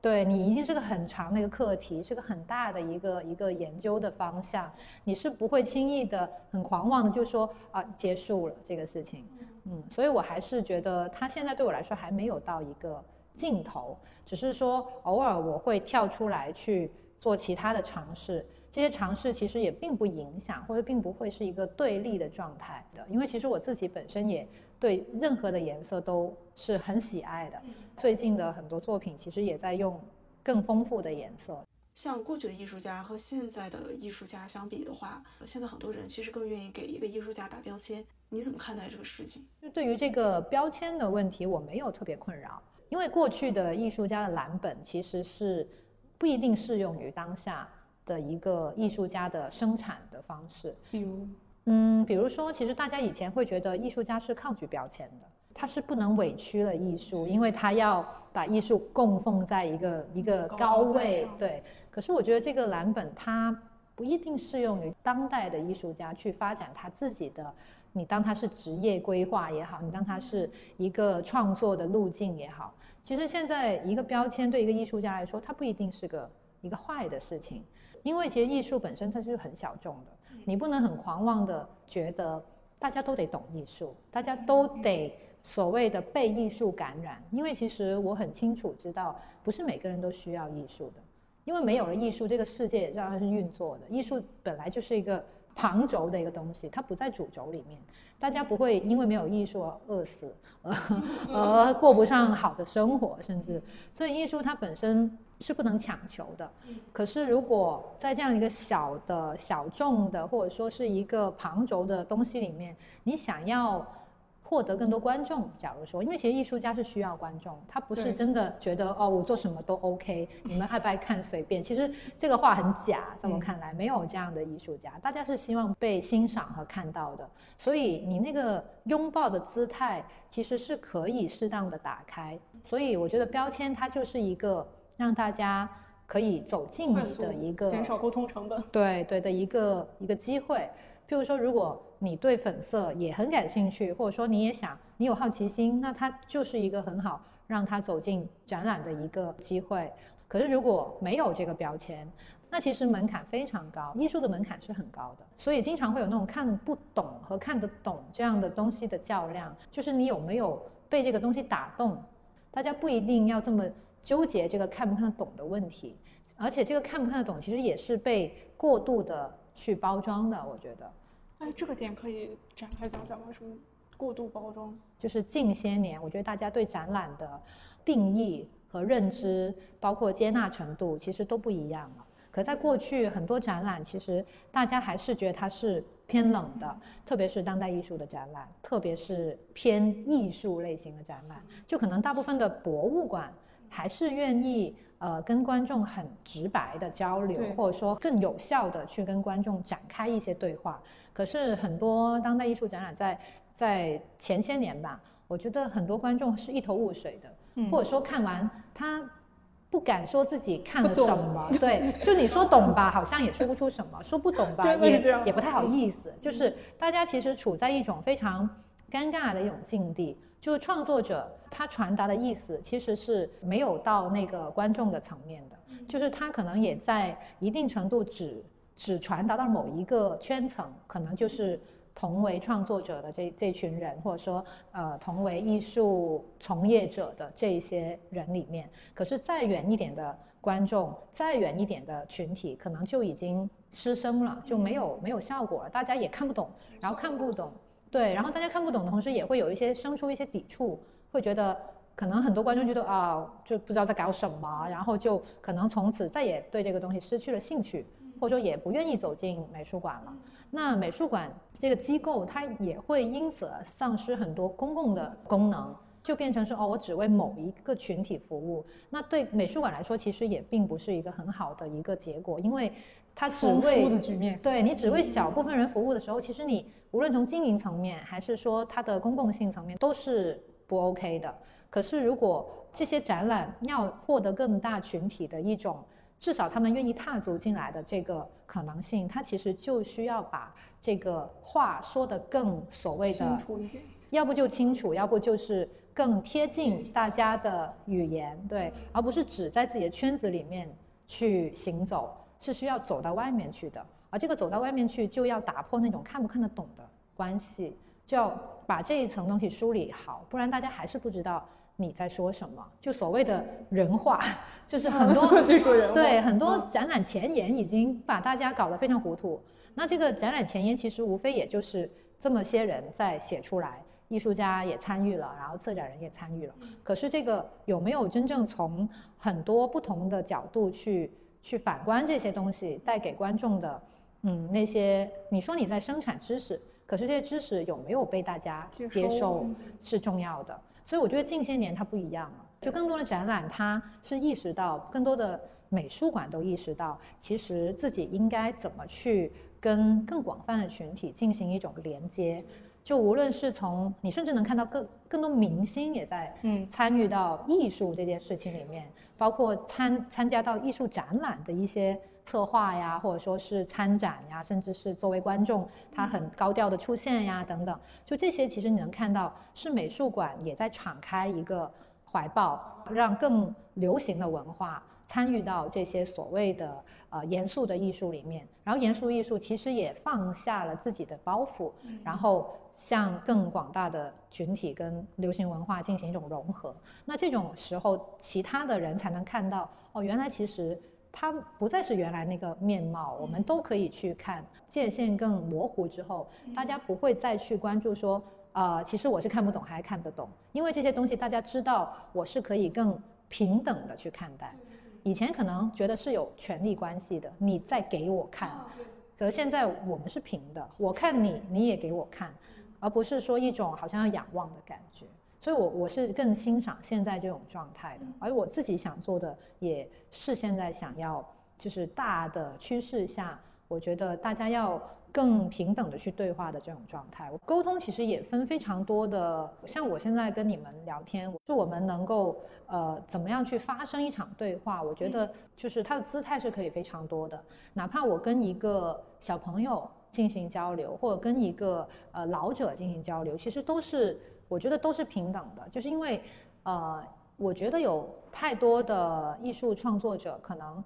太。呃，把艺术当回事，就是 太重要了。艺术在他们的位置上排得太前，所以就以至于当有些东西不艺术的时候，他们会看清这些东西。这个是不平等的，或者说这个是太骄傲的，对他们来说。而其实，呃，我觉得一个创作者他应该具备的那种包容是应该很大的。你应该对一切事情感到好奇，而不只是所谓的艺术。应该生活里有太多的事情都可以被归纳到艺术里，那你才是一个聪明的，或者说一个创造力的人。这样子，你你看什么东西，它都应该是可以去创造的，可以被变成艺术的。那你自不然对更多人也充满好奇。那其实每一个人跟你发生对话，你都应该珍惜。都应该把它视之为是一个平等的沟通，而不是我懂艺术而你们都不懂的这种状态。如果这种状态其实是非常可怕的，会让创作者变成一种那种自大的一种状态。所以，当然我自己不希望自己是这样的，我也不会变成这样，把自己架在那儿。对对对，在我自己的这个活的这个范围里面，我只是把它当成生活的一部分，就是创作也是生活，然后这些能够跟我。产生连接的大家的人，其实也能够参与到大家一起共创的一个环境里面，其实就很好。它不会是一个需要被过分包装的一个状态。那种我们能够所谓的在呃大众视野里面看到的艺术家或者说艺术作品，其实也不得不承认那个包装的。的重要性，就是你如果不去包装这个艺术家的作品和他的他的形象，那其实也没有那么容易给大家去进行传播和认知。可是有时候大家会太看重这个东西，或者说这个东西也确实会反噬一些创作者的一些很本真的部分。就是你太把这个东西包得太高了，那你自己或者说大家对这个东西太认可了之后。其实就没有了那些真诚。我还挺好奇这块儿，就比如说，其实你跟很多大牌合作，比如说像卡地亚这些呃品牌，就他们会给一些限制吗？比如说我想要一个什么样的感觉？然后这个这个当中就是有没有那种我我相信你已经问被问过很多次这种问题，但是我还是很想知道，就是说呃，比如说你你你当时被在一个我我已经不记得是哪家采访了，但是当时你有表达过，就是说呃你会在不同阶段对于商业和艺术之间这个平衡会有一个不同的看法。那我想知道，就是说你现在对于这个看法有没有什么变化？嗯，其实这个变化就是一种，从最初是一个当然是模糊的且带有抗拒的抵抗的这样的一种看法，逐渐过渡到一个呃中间，就是可能前几年我还是一个摸索的状态，然后到现在其实我算是更自洽的，就是这个自洽是出现在几几年？好像是疫情的这几年吧，这三年也许反而是有一种。真的是找到了那个自洽的平衡，可是这个找到它也不是瞬间的东西，就不是说累加的对，不是某一天，它就是呃在不同的这种项目里面和这些合作对象的一些沟通和自己的就是梳理里面去达到的。就像你刚刚说的，跟一些品牌的合作，它有没有给你限制和约束？这是一定是有的，因为品牌跟艺术家进行一种合作，他们其实也是带着诉求的。不会是一个绝对啊，你随便做什么都 OK。命题作文，对对，它就是命题作文。其实，可命题作文，在我最初的那个就是抵抗的那个状态时候，其实就是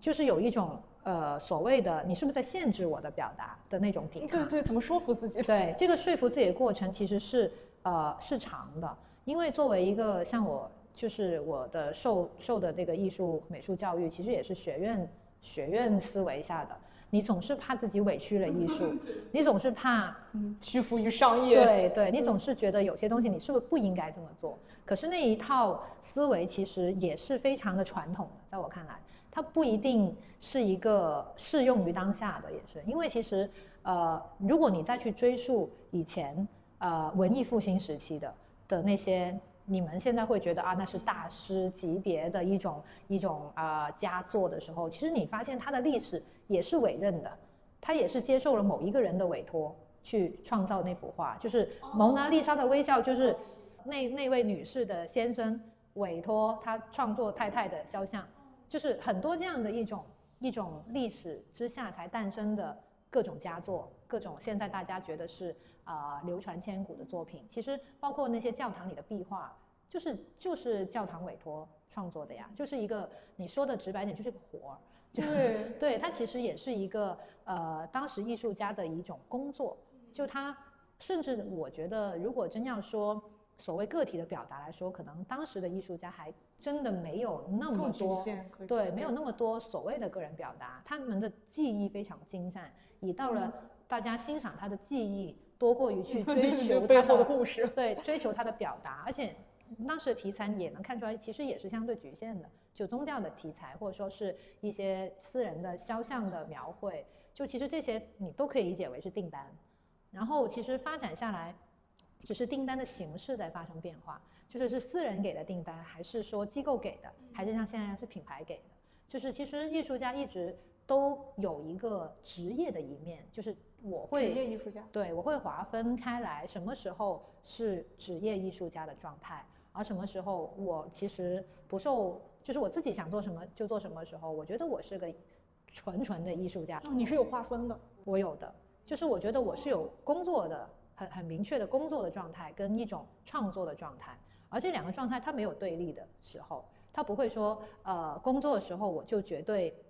是一个非常功利的，对我就把钱给挣了 那种。当然这个是我的目标之一啊，就是可是我不至于说那个时候我就是不拿出我的专业或不拿出我艺术的表达，只是说它也需要去契合，比如说品牌。他告诉你的命题作文，我就是这样的一个命题的时候，其实你接到这个命题，跟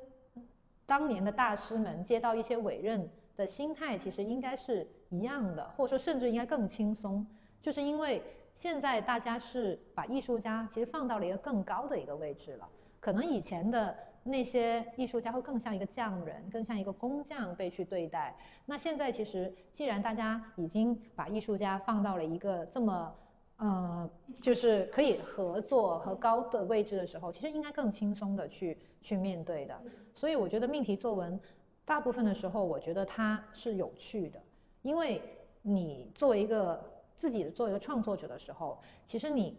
不没有真正的自由，没有完全的自由，因为你在做一个，对，就是譬如说我举个例子，你画一幅画，其实你也会在想，你画给谁看？你画给自己看，还是画给？你心目中虚拟的一些观众，或者说你预设的一些，哪怕是很欣赏你的某一群人或某几个人，好了，这些都是你的预设，而这些预设其实在你心目中也是一个命题，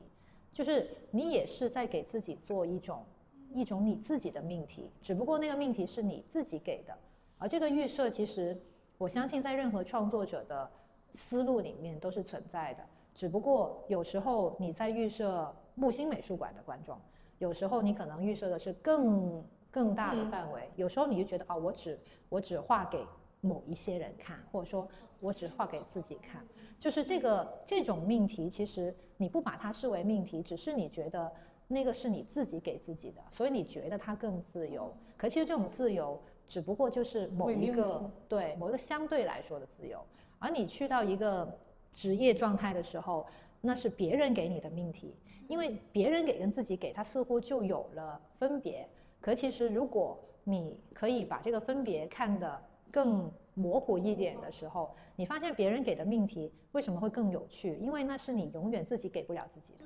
就好像我接到的第一个命题的这种合作，是一个啊，当时是惠普打印机，就它也是非常知名的这个打印机品牌。然后当时他呃邀。艺术家合作的一个呃所谓命题，他就是说，我想用我的打印机来创作。其实这个是很好玩的一个事情。大部分的艺术家他可能不会觉得打印机是个好的工具，他不会觉得他打出来的东西有多么的精美，是吧？我肯定不能直接就用一个 打印出来东西来做，也太什么了吧？可能会这样想，甚至也没有人，甚至你还不拥有一台打印机呢，指不定。就可是，在这样的一个特殊的。的一个命题的呃环境里面的时候，你只能用打印机，那这个事情就变得很有趣。它像一个挑战，而这个挑战是你自己不会给自己的，一定是别人给你的。而这个才是艺术好玩的地方，我觉得。不然的话，你永远在自己的安全的领域里面，其实你是你太舒服了，有时候舒服到你可能都没有所谓的灵感，没有所谓的那个突破了。而当你把自己置身在这个相对更危险的地方的时候，别人给你一个你用打印机做，你只能用打印机做的时候，其实很脑子是转的很快的。你是要对你是为了要用这个打印机做而要绞尽脑汁，而且这种必须因地制宜的这种。这种所谓的极限操作，其实是我觉得对当代艺术家一个很大的一种挑战，就放在这里。就是哪怕这不是一个一个品牌让你做的事情，其实你可以运用这个模式去做任何的事情。对，你就把自己，譬如说很多像那种驻地项目，你把自己关在一个村子里，对，你就只能在这儿了。你用这里的土泥土也好，用这里的树枝也好，你就只能用这里的东西，这也是一种方法。就只是说这个方法放在了不同的语境里面，你有时候只能用这个，有时候只能用那个。其实这是一种一种逼迫自己去做东西的思路来的。所以当时那个打印机的那个事情，其实它让我做成了一个很不错的作品。然后我也就是真的把那个打印机用到了极致，就是打一万张，它的卖点就是可以打一万张，真的给它打，也不要说打烂，就是就就很好用，没有打烂，就是就是打到真的很极限，然后。发现这个这个就是只能在那个场景里面去发生的一个事情，最终它也获得了一个特殊性。就是如果从来没有这件事情，我可能到现在为止也不会去用打印机来创作，然后这个特殊性也不会发生。然后我觉得这个发生的这个事情非常奇妙，也非常的奏效，对我来说。后来我也受这个启发，很多事情我也故意给自己一些限制，就是我就跳到一个限制里面，我就不出来，我就在这里面一定要做出什么。粉色就是一个对，像刚刚说的，所以就就也是给我很多启发的这样一种合作。然后到后面，我发现很多这样的商业上的品牌里面的委托，其实就是这样一个意思。然后这些限制，你只要把它视作为是一个就是短期的一个项目制里面的一种挑战，其实它就会很有趣味，对，它就变得很有趣味。然后甚至像之前呃，像你说卡地亚那个项目。它其实就是，呃，要做一个方和圆结合的一个东西，就是这样的一个一个限制。其实它听起来已经不大了，我觉得，因为它你可以诉诸于图形、文字都可以。其实它已经是个很很宽泛的一种一种命题了。然后包括像呃几个月前跟芬迪合作的那个，那个超好看。对，就那个它其实它的限制就是一个包，对，就你不能离开这个包，就你必须在这个包上面去做，所以这个就变成一个限制。可这个限制也非常有趣。就如果没有这个包，我也不会无端端自己拿个包 在那里，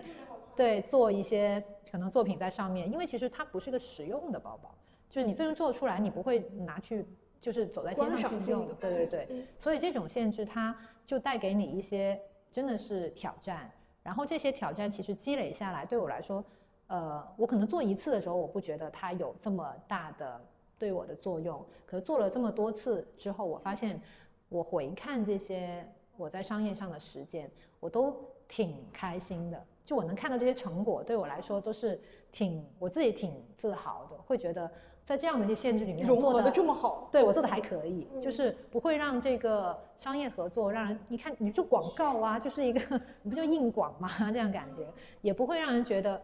为什么你把这个事情搞得非常的自我，就是因为如果一个一个。商业品牌跟一个艺术结合，它如果做的非常的呃私人化，它其实是无效的。它这个作为这个品牌的推广来说，它是无效的。可能品牌也也也没有办法用，或者说他也做了很多呃无效的推广。那对他来说，对对对，就是必须得两方都各取所需。我也获得了这个展现的机会，品牌也拿了这个素材进行他们的。无论是推广宣传也好，还是什么都好，就是这些东西能够他们也赢，我也赢，这才是一个最好的结果。就是我至少到现在为止，我觉得我做的这些尝试都是我自己会觉得是好的案例，或者说好的成果。你怎么去看待？比如说别人说艺术只能是艺术家只能是解释这个世界，或者是重把这个世界重新描述一番，但是你没有办法起到真实的作用。比如说像科技直接把世界给改变，比如说像建造一个楼，它是直接实体上的。变化，你怎么去看待这个想这个想法？就我现在有我自己答案，但我还想听听你就是怎么解释。我其实挺清楚这个位置的，就是我挺清楚自己，呃，能就处在这个位置，他能够做的事情，我知道他是改变不了这个世界的。甚至在疫情期间，其实这种这个问题是多次的困扰我，就变得更显著了。对，因为你疫情期间，其实你你我现在做这些事情更没用，就现在可能还稍微。在文化层面上是有它的用途，可是你想想，在当时最嗯最封闭，大家最对最困住的时候，这些东西没有任何意义。然后你也不知道你拥有的这些所谓的技能，它能够如何作用于这个社会。就如果真的大家都生病了，大家都都都要要经历这个经济上的对的这些东西的时候，你能够做什么？你还不就是坐在那儿啥也干不了？就是，所以这个事情在那种很极端的环境下，它就是没有。我已经清晰的意识到它是没有用的，而且你也不用指望这些事情它能够，哪怕现在，对你，你想想这个呃最伟大的艺术家，你随便说哪个，呃，那古典时期的还是现当代的，它其实真正能作用于人类的进步的。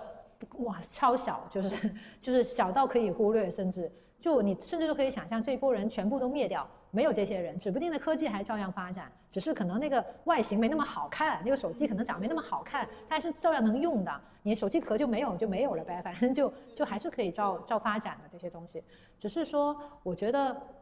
有这样的一群无用的人，或者说这些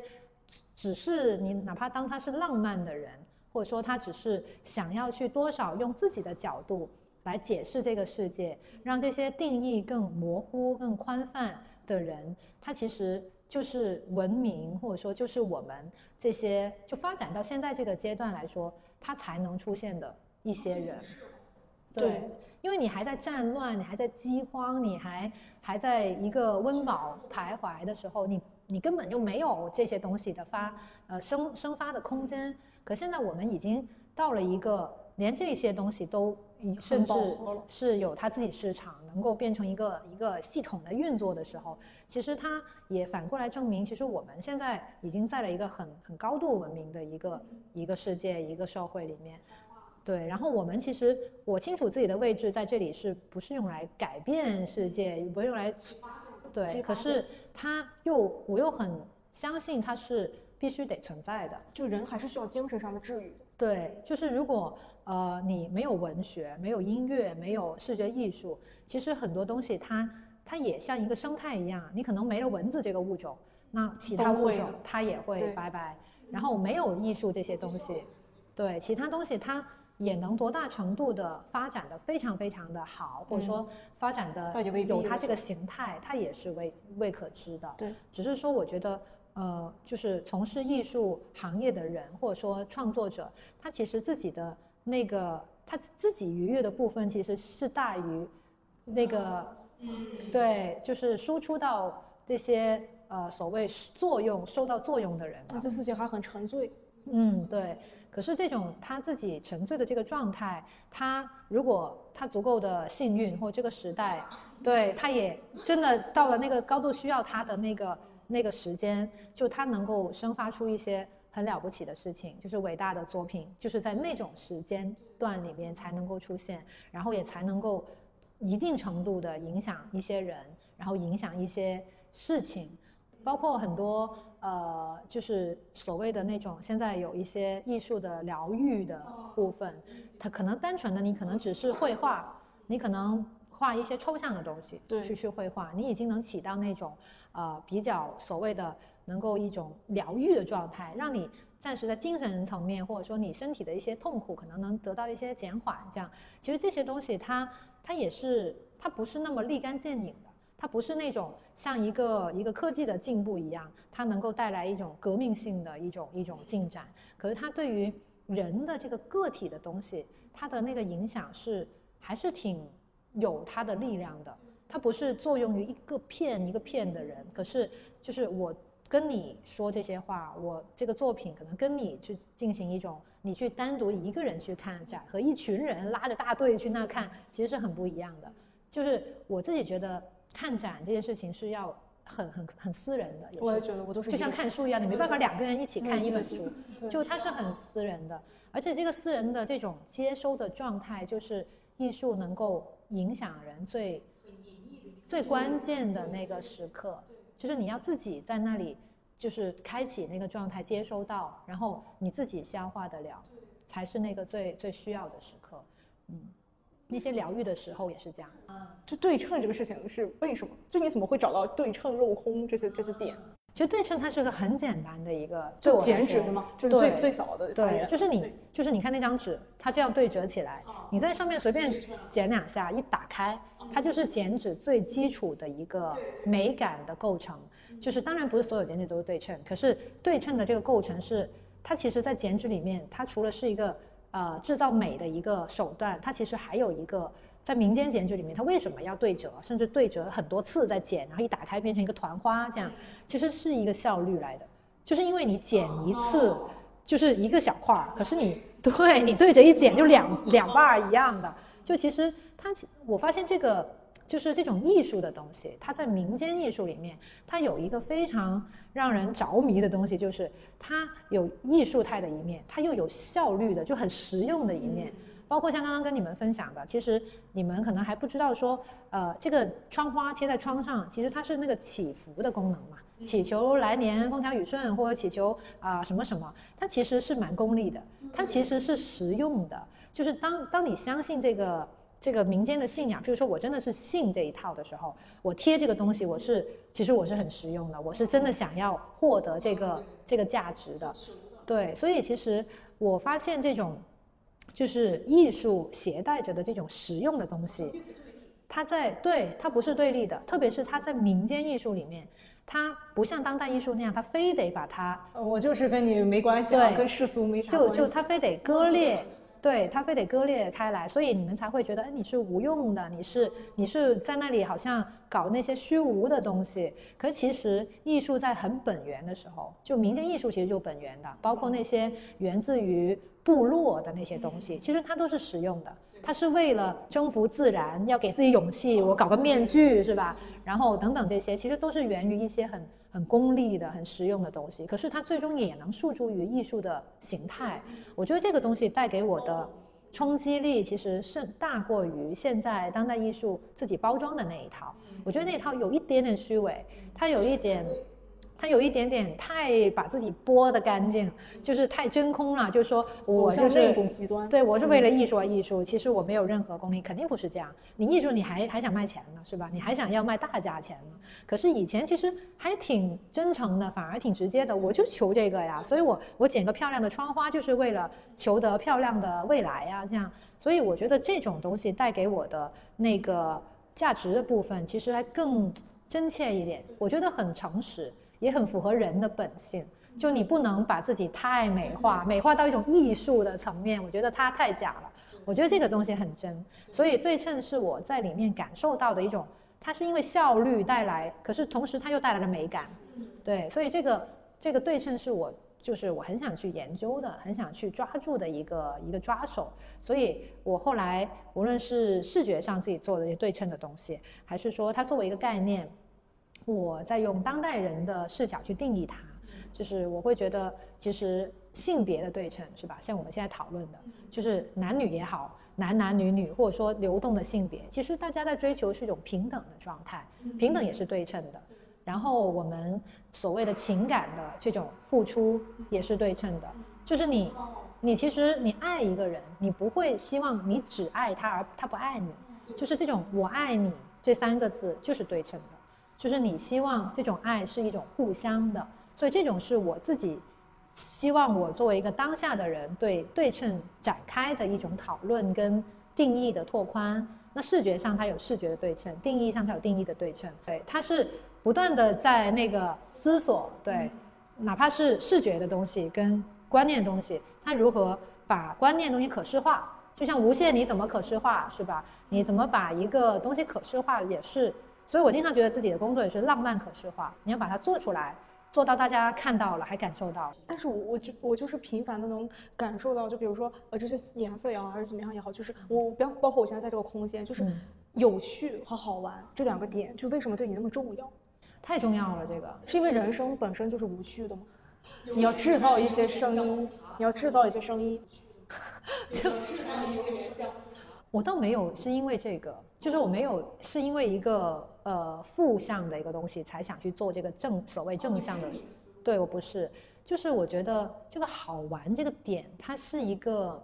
就是它也是一种像刚刚说的一种使命感，就是因为艺术史发生过的事情，就是过去的人做过的事情，它可能已经你再去做的意义它不太大，或者说它在成为好玩的事情的那个那个可能性它也不大。你怎么定义好玩？我觉得好玩，它首先就是它得是一个新的。就譬如说，呃，写诗这件事情，其实它本身也也挺好玩的，或者说它也是很，呃，很值得做的。可是用打卡的方式来写诗，就是你明明写诗它应该是浪漫的，应该是，对，你明明应该是一个所谓的呃那种文学性很强的那种创作，可是你变成是一种任务式的，你每天就得这个终点来这写一个什么东西，就变成一种。好像上班一样的东西，变成是一个一个强制性的东西。那这种浪漫的诗意，在强制性的的执行里，它能不能对它能不能诞生？这种是一个一个假设，就像做那些研究课题一样，你先对对，你弄一个一个课题是一个提出一个问题，这个问题你去验证它。这个验证过程它就是会好玩，可是如果你不去做这种无聊的的这个假设，你就是写诗，那千百年已经多少人写过多少伟大的浪漫的诗，你已经写不过那些人了，所以你不会好玩的。你一定要做一个，就是一个大胆的新的，然后这个我定义为好玩的东西，它才能够让这些事情变成是一个更值得做的。不然的话，你再去。对，不然你再去做过去的事情，其实你重复，你哪怕你不重复自己，你重复的是历史上的东西，其实它在艺术这个行业里面，它就没有那个价值感，它就没有，就那个使命感，你就达不到。所以那个好玩的事情，我觉得也是基于因为想要维护这个使命感去做的，就你必须得这么做，不然的话它是没有意义的。就在这个这个范畴里面，它是失去了它的意义的。所以这个趣味的好玩的东西，就是就是一个所谓的我做事情的一个一个出发点，很重要的一个出发点。特别是那些呃，我现在觉得要，就像括号里做的事情，就是大部分是以好玩为主的。就你刚刚不是问我这个事情盈不盈利嘛？就是它完全你能想象它很难盈利，对，它不可能盈利。可是就是呃，我做的这个，譬如说这个座子。他做完之后，那个深圳的市民广场就是做了一些那个公共的，就是真的是是要给大家坐的那些凳子，他就就觉得我这个很很合适，用了这个对，然后就委托我再放一个在那里，然后我就重新做了户外的版本，因为那个是室内的，它不能泡水嘛，然后我就等于说这个方案就卖给了市民广场，那我。这笔收入是盈利的，但是是没有想到的。对对对，就是，可是我并没有因为我要去卖这个方案而去做这个这个做”字，对，去做这个括号里面的事情。括号的初衷真的就是玩儿，就如果我。做括号是为了做一个商业项目，我就是为了每一个方案我都要卖出去。然后其实我要做的事情就不太可能是艺术的东西了，我就是做很严谨的说啊，我要怎么在，我要瞄准哪些客户，对，然后我要针对那些客户的 ra ra ra 做什么东西，就这个是我做不来的事情，我就不具备这个能力。可是我知道我自己能力就是我能够做好玩的方案，我也能够把它做出来，视觉上是。是吸引人的，这个是我很清楚我能做到的，所以我只把精力放在我能擅长的事情上面。可至于市民广场是不是哪一天瞧上它了，我能够哎，我我卖出的这个钱能够把我以前括号做的所有的支出都 cover 掉，那还赚一点点钱，这样就是对我来说它是一个意外的事情，就是我从来没有规划过。然后包括打卡诗人，我还授权给了一个商场，让他在一个一个情人节的时候。去做一些写诗的活动，哎，我又赚了一点钱。你真的是靠想象力赚钱？对对，真的真的。靠想象力赚钱是一个一个，我觉得对于美院的同学来说是一个，应该是个座右铭一般的东西，应该就是就是这个是他们能够最擅长做的事情，所以他们一定要抓住这个这个，不要去做那些不擅长的事情，不然的话，其实你是做不过其他那些人的。对对对，所以这个括号里做的事情本来确实就是为了好玩儿，可是他现在能多少赚点钱，这个事情我也是挺惊讶的。就是我觉得也能够成为我继续做下去的动力，当然，可是它并不会影响我说我下一次做东西我能不能卖钱，就我肯定也不会这么想，因为这么想的话，我也没必要在这个事情上去赚钱，我能够靠别的事情赚钱，而且本身整体的艺术行业它是不是一个能够赚大钱的一个事情？就如果你的目标是设定我要多少年赚多少钱，就千万不要搞艺术。你想想有多少艺术家才只有对，这么一两真的是个非常。对一两个能够成为大价钱的艺术家，就是如果你问他你有这个野心吗？嗯，我不会说没有，可是我不会把它当成我的一个主力的目标。对，可是我会幻想我自己 对我会我会很坦诚的幻想，我我希望我自己就是拿出真诚的作品，可是他也能换来呃好的生活，这个是我很真诚会说的话。对，就是我不会很那个，就是很很装的说啊，我不在乎钱，这个不会说这个，因为我觉得挣钱是不丢脸的。就是艺术家也也是人呢、他要吃饭的呀，他是需要活着的。所以如果能有机会让我挣大钱，我是很开心的。对啊，我很享受这种思索的时刻，就是我找到一个我自己很感兴趣的这个关键字或这个点，就是我经常觉得艺术就是一个找联系的一个游戏，就是你说葡萄跟玻璃瓶，你怎么去把无关的东西搭建出它们的联系？它不一定有意义，当然你可以诉诸意义，譬如说广告，它也是通过这样的方式去卖的。我就很享受这种灵光一现，但是我又找不出来意义。就我我经常不知道我自己干嘛，但是我就觉得这种挺好的，挺爽的。可能你的工作里还没有那一个勾连到这个意义的部分。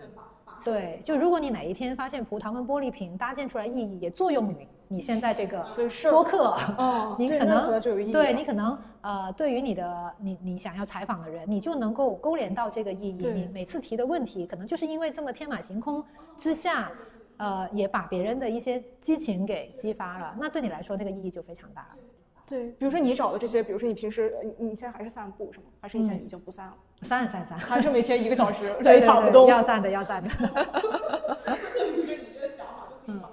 就你有一个载对体，可以有一对个出口。没错，没错。不然的话，你说这个散步，如果它它永远没有输出，这个散步可能对我来说也会无聊。就他也会，我我天天散步干嘛？就就健身，对，对你得有一个真的呃，让就是就好像刚刚说的，你找到你的观众，你找到你的输出的一个一个口子，那他这个事情就越做越起劲，就越做越有意义，可能是这样的。我觉得你所有的东西其实逻辑都是通的。我发现你的反抗或者说结构方式其实是以刚制刚。比如说你不想被减脂这个标签定义，你选择的方式是给自己贴标签的方式去反抗标签，用标签去消解标签。比如说你的展览叫那个减脂的，比如说你不希望别人打破对粉色的偏见，于是你开始报复性的使用粉色，是一种强烈的一个覆盖力和侵略性。这也是你很轴的那一面的体现吗？啊，我觉得我是一个矛盾的人，不管是这个创作的还是生活中的，其实我就是一个挺矛盾的人。就是我又喜欢像像我交新朋友，其实让我非常的呃快乐，让我非常的获获得能量，就看起来像个 E 人的那种感觉。可其实其实其实我就就是我测出来就是个 I 人。其实我也很清楚我自己是内向的，就是我有更多那种独处的时光，对我来说是更丰盈的。嗯，可其实我又离群所居的同时，我又热爱交朋友，就是本来就很矛盾这种状态。然后同时，我说我自己愿意有那种天真的状态的同时，其实我也享受那个野心勃勃的自己，就其实都是很矛盾的。所以你刚刚说到说，呃，有标签没标签，或者说你明明又在自己弄标签，又说要大家什么溶解这个标签的这种这种矛盾，其实我蛮享受的。就我享受这种矛盾性带来的一种有一点哲思在里面，我觉得就是你提出一个东西，可是你不一定辩论。对你不一定要去绝对的服从和说服他，对，你可以去反着做，你可以去进行一种辩驳，然后这个辩驳的过程其实是是艺术态的，我觉得，就是其实艺术家是应该在一些你很熟悉的东西里面，尽快的找到那个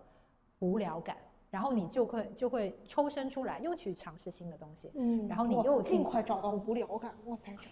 对，就是这种感觉是、嗯是我自己追追寻的。走神的能力。哦，对对对，我喜欢这个感觉。就走神，其实真的也是我的常态。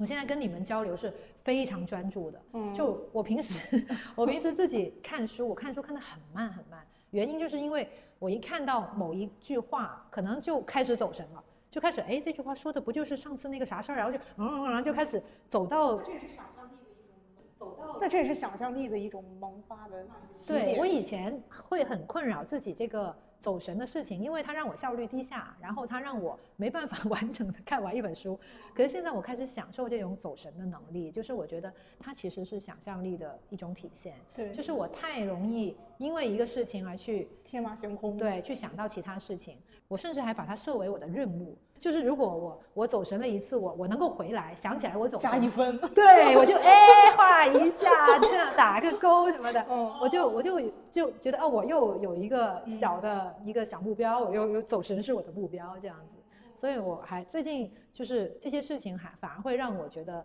是呃，就是把自己的所谓的那种。呃，不被就社会上有很多定义是是啊，走神是不好的，或者，说要心有呃心无旁骛，不是心有旁骛。对对，就是专注肯定是好的嗯这样。可其实我现在开始在想，很多东西在自己身上，它应该能被自己去运用和利用，它应该才是更利于你的，因为你自己其实很清楚你自己的。的那个状态的，不要不要经常 PUA 自己，就不 不要说啊我走神不好啊什么的，就应该把它变成对更利于你自己的武器。所以这个也是你获得灵感的一个方式。我觉得是，所以我现在看书就变成是，我已经不追求把那本书看完，或者说看出作者的本意。我现在追求的是，哦，我走神的时候走出了一个路径。哦对对对，或者这个书是变成你走神的一个道具。对对对，就是我我做的很多那，就像后面我还还没填完，就后面那个打卡诗人的那个那个项目，其实是括号的那个空间。对对，是我走神走出来的一个项目。这就是那个我我曾经看，我都忘了那本书叫啥了，现在只是我记得那里有一句话，就是说，呃，就是如果你把一一一群一群人，你设置好一个游戏规则，然后这些人在玩这个游戏的时候，他自不然会形成一个名利场，就这些人会开始卷，所谓的开始在争这个游戏的这个胜负。然后我就对这个话就开始走神，然后开始想，我也要设设定一个游戏，然后让我一帮朋友这又是一种局限的魅力。对，玩进来，嗯然后就让他们卷起来，让他们，对对，就开始走成走成这样，然后我就开始写这个游戏的计划，然后这个书已经被我抛弃掉，然后我就我就开始写这个计划，然后写完之后，我就就是开始在工作室范围内开始试玩这个游戏，然后玩着玩着它是成功的，这个对你来讲的吸引力在哪呢？就看别人卷，你很快啊，乐。不是，就是就是看这个游就制定一个游戏其实是快乐的，然后我自己也在，我也是参与者，哦然后我也跟他们一起剪，对，然后就后来就越来越多人加入到这个打卡诗人的这个游戏里，然后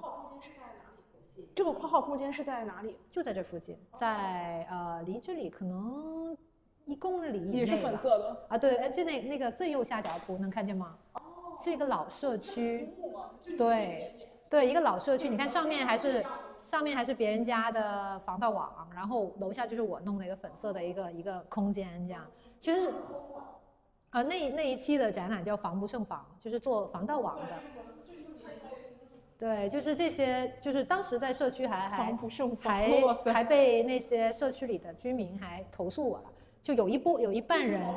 对，有有分成两波，一波人就是说。啊、哇，你的颜色很好看，就我就很很很活力，就是阿姨们。然后另外一波阿姨就是投诉我，就是直接就可能认得我，就是看我这个，哎，是不是你？是不是你在那里弄了一个一个一个粉色的地方？我说是我，然后就直接就面对面说，你不觉得很恐怖吗？你不觉得这个大晚上的，突然我看见这个颜色会吓到我吗？这样，可是很吊诡的是，那天抓住我的那个阿姨自己身上就穿着这个颜色，对，她穿着一个这个颜色的的的风衣，然后她就跟我说这个话，然后我就嗯，为什么会起这个名字？啊，这是一个一个其中一个项目的名字。对你这是怎么怎么有这种？其实我是那个项目，就是收集了这个社区里面很多防盗网的纹样，为什么会想想到收集这个呢？因为其实括号它在那个老社区里面，它是它是要做一些，就括号先说回括号这个这一个空间，它为什么叫括号？是因为呃，首首先就是你看我现在做这些创作，这个体系是对我来说已经相对比较成熟，比较对，就是大家可能像回到那个标签的话题，就是呃减脂的或者说是脂的东西，对我来说它已经是个很就成粉丸的那一些，对对对，一个很强烈的一个标签。嗯，可是其实我有非常多的好奇心，是不能融在这个体系里面，对，就减脂减不出来的有些东西。可是这个好奇心我是很想抒发的。所以我觉得它像是我的一个补充说明里面存在的东西，所以就像一个括号常用的一个功能，就是什么什么公司，然后括号广州什么什么，对对对，所以为什么叫括号？然后我就租了这个地方去做这些剪纸以外的事情。所以第一次做的就是那个打卡诗人，就是我那个计划，然后做了四十二个星期的这个打卡的写诗的这个游戏之后，就是没有盈利的，对吗？没有没有，纯粹是一个。就是一个群体创作的一个事情，然后那个就是做第第一个计划做的打卡诗人，然后第二个就是那个借来做做，就是左边那些，对，那个坐字就是我做出来的一个啊，我坐的板凳，然后那些彩色被掏空了那些海报上的那些是社区里面的人他们自己自己的板凳，自己坐的凳子，然后我跟他们我跟他们交换交换凳子，然后我还。我还很正经的跟他们签那个借展协议，就我借他们的凳子，然后我还有一些我还付他们借展费，有一些他们不收钱，我就给他买一一包包水果啊什么的，就是也跟社区的人建立关系，然后也产生一些可能错位的一些，因为日常像那种社区它没有那种艺术的东西，就是对他们其实不需要啦，当然就是也也不会影响他们生活，可是至至于我介入到这个社区，我觉得。我很想玩一下，然后我就用我自己的方法或者视野去跟他们进行交流，然后其实他们也不知道我在干嘛，只是就是他他们也呃觉得你是一个在这里乱搞的人，可是他也有很好奇，就是我觉得这样的一个介入其实也是一种，就是对对对是的，其实对他们来说有一些改变，就对我来说就是满足我的好奇，我就能在他们的这种。就是日常的生活里制造一些错位的东西，然后后来第三个做那个防不胜防，就是也是基于社区里面，因为它是一个八十年代的那种老社区，会有很多那种栅栏，很多防盗网，就是基于那时候治安的啊就不好，对，就大家都会装那种防盗网。然后就是我收集那个防盗网之后，我就做了那个乒乓球桌的那个那个网。就是隔着那个防盗网来打乒乓球，别的网你会不会觉得这些东西没什么用啊？其实艺术本来就是没用的。如果我要用有用的这个出发点去做的话，基本上很多事情是不需要。那怎么让自己做无用之事的时候还能心安理得？其实当然这是一个所谓的信仰，就是你你做艺术这件事情，其实你是相信它的，你相信它能给人带来影响也好，力量也好，或者说哪怕人家觉得哦你这个东西真没用，可是它挺有意思，就是它挺挺有趣的。虽然它没用，可是我觉得作为一个创作者，他还是相信这个，就对艺术的这个信仰还是在。呃，很多艺术家在所谓大众视野里，他显得有点不靠谱，或者说显得很疯癫，是因为你说的那个事儿也太那个，就是你太没用了吧？你还拿来那里正儿八经的那 那输出，就是因为他确实相信这个事情，他自己受这个事情的感染。那作为一个创作者，你是怎么找到受众呢？因为其实我就是读者呀。我自己是创作者，同时我也是观众，我也只不过就是一个九零年代生的一个城市里的一个女孩，就是这样。所以其实有会有千千万万我这样的人，就是虽然我们经历不完全重合，可就像刚刚说的宋冬的他的经历。他他家拿出来那些东西，其实你看好多，你们家也有，对，可是不完全重合，可是总会有一些东西我们是重合的。我们在这个浪潮里面，我们在这个时代里面，很多东西我们是一样的。那这些一样，我们就是一样的观众，我们就是有这样相同的经历，然后看这些东西，我就能预设说啊，其实我自己有这样的成长经历，或者说作为东亚文化这样。长大的这一代，那我们掌纹所谓的看命理这种事情，大家是有这个共识的，大家肯定多多少少，你哪怕相信不相信，你是知道有这件事情的。那这个东西其实就成为了我们作为同一波观众的一个基础。就是我不会，可能这个掌纹你拿去别的国家，别的，对它可能不会有那么强烈的说啊这条纹什么就是说什么，它不会细到这样。可是它也许就没有那么强的共鸣。可在至少在这个。土地上在这片土地上，它是能够有的，这个我是能判断的，因为我其实也是观众，就是我是把自己作为一个素材先，你自己是一个最鲜活的，而且你自己对自己的经历应该是最清晰的，对。而且如果你在梳理过去的，好像说粉色这个事情，于我而言，我也是靠这样的把自己作为方法去梳理出来。然后掌纹这个事情也是一样，我我就是我的成长的经历，然后包括我邀我妈一起做那个竹子的。作品也是这样，就是我是回溯我自己过去的很多成长的经验，或者说我我跟我的这些家人的相处的这些细节，我去抓取到这些呃我自己的经历来作为一个输出。可是其实不会每一个人的妈妈都在画画，然后也不会有人每一个人三岁就在少年宫那里学画画，是吧？就是这些东西都不重合，可是每个人都会有那种家人之间情感的。纽带和那种那种东西是大部分的人会有经历的，所以我觉得这种东西是可以获取一定的共鸣的。这个也是创作上我自己很想抓住的东西。在你的创作中，我能感受到一种见微知著的感觉。比如说，一张纸在你的创造之下，它会从一个二维平面到三维立体的一个这样的作品。发现一件事情，就是一张纸其实都有它的价值。就任何。可能微不足道的事物都会有它的价值，都可以去发光发热。我用这个材质的时候，也是因为它的局限性带给我的一个工作方法，可能这个工作方法衍生出来的一种思考的路径。因为其实，呃，你可以想象，嗯，很多材质它是可以单体做很大的。比如说木头，一棵参天大树，它其实都是木头。如果你把它拿来作为木材来用，它其实整根都可以用。然后，如果是像不锈钢呀，你看像大楼用的钢材呀、玻璃呀，很多材质它单体能做非常大。可纸的单体再大再大，它其实没有很大。就是世界上最大的纸，也不过就一个房间这么大，已经是世界上最大的纸了。所以你能发现，你可以想象到的所有的纸制品。它单体都很小，所以其实基本上我把纸作为材料的时候，它其实不会是一个巨大的材料。它在我手上，它永远是一个小东西。材质本身的限制，它就是小的。可是我的想象力，或者说我想它呈现的东西，它不可能就是这么小。所以我的工作方式经常是以小拼大。其实你能看出来，这些鳞片是小的，可是它咚咚咚咚咚咚。它你一定一个秩序感出现的时候，它变成一个大的。你看它每一个都是有零部件的，都是小东西，然后组成一个大的一个东西。所以为什么你可能有那个感受，是因为每一个小的鳞片重复了一万遍，每一个小的墙皮我做了两百个收集，每一个雕刻的这个动作我做了很多遍。就其实这个也是我自己工作的时候，就创作的时候带给我最大的一种疗愈的感觉，就是重复。就很多人其实是厌倦重复的，重复为什么会疗愈？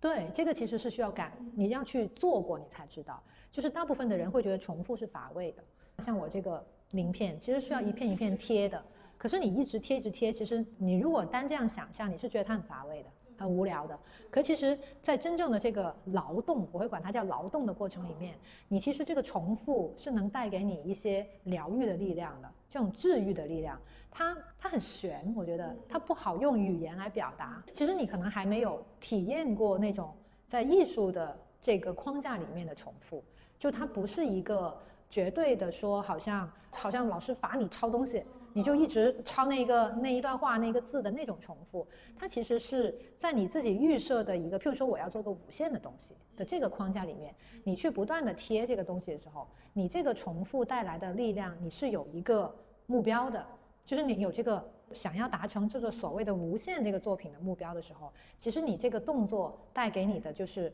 重复之中，你会去寻找到那些不一样的那个感觉，就是你贴着贴着，你就发现其实有些。有些东西可以这么贴，然后这个东西是在做的过程中发现的，你不会这样光看你就看不出来，一定要做。所以为什么动手工作这件事情对我来说特别重要？就从从那个学生时代那个动手的的工作的阶段到现在，我都会很重视这个劳作的过程，就是因为我知道你真正去触碰这些东西，去摸它，去做它的时候，带给你的的变化和你的那个感受是很不一样的。为什么现在我捡东西是自信的？因为我捡了很多次，我捡了很，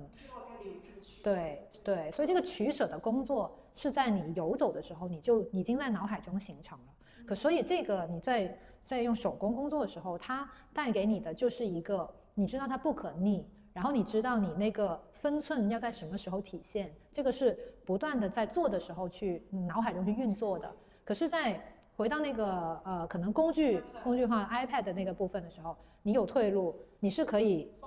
你是可以去修正的。可是同时，它又有它的特性，就是它可以不断放大。对，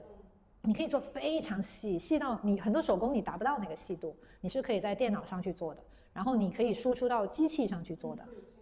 对，所以它针对不同的创作的项目、不同的类型的工作的时候，我诉诸于不同的东西，我会选择不同方向。所以这个并不影响我，他们也不对立，甚至他们是合作的。所以我我是享受这两者咬合的状态的。所以我自己会。很珍视那个劳动的过程，就是这个重复的过程，其实是你自己用自己的肉身在体验一种，就是大部分人他会抗拒的这个重复。我在那种重复的过程里面，我甚至最近啊，真的是最近才感受到它的这个魅力，它跟什么很相似？跟那个盘佛珠和敲木鱼的那种重复，就其实他们是重复的。可是，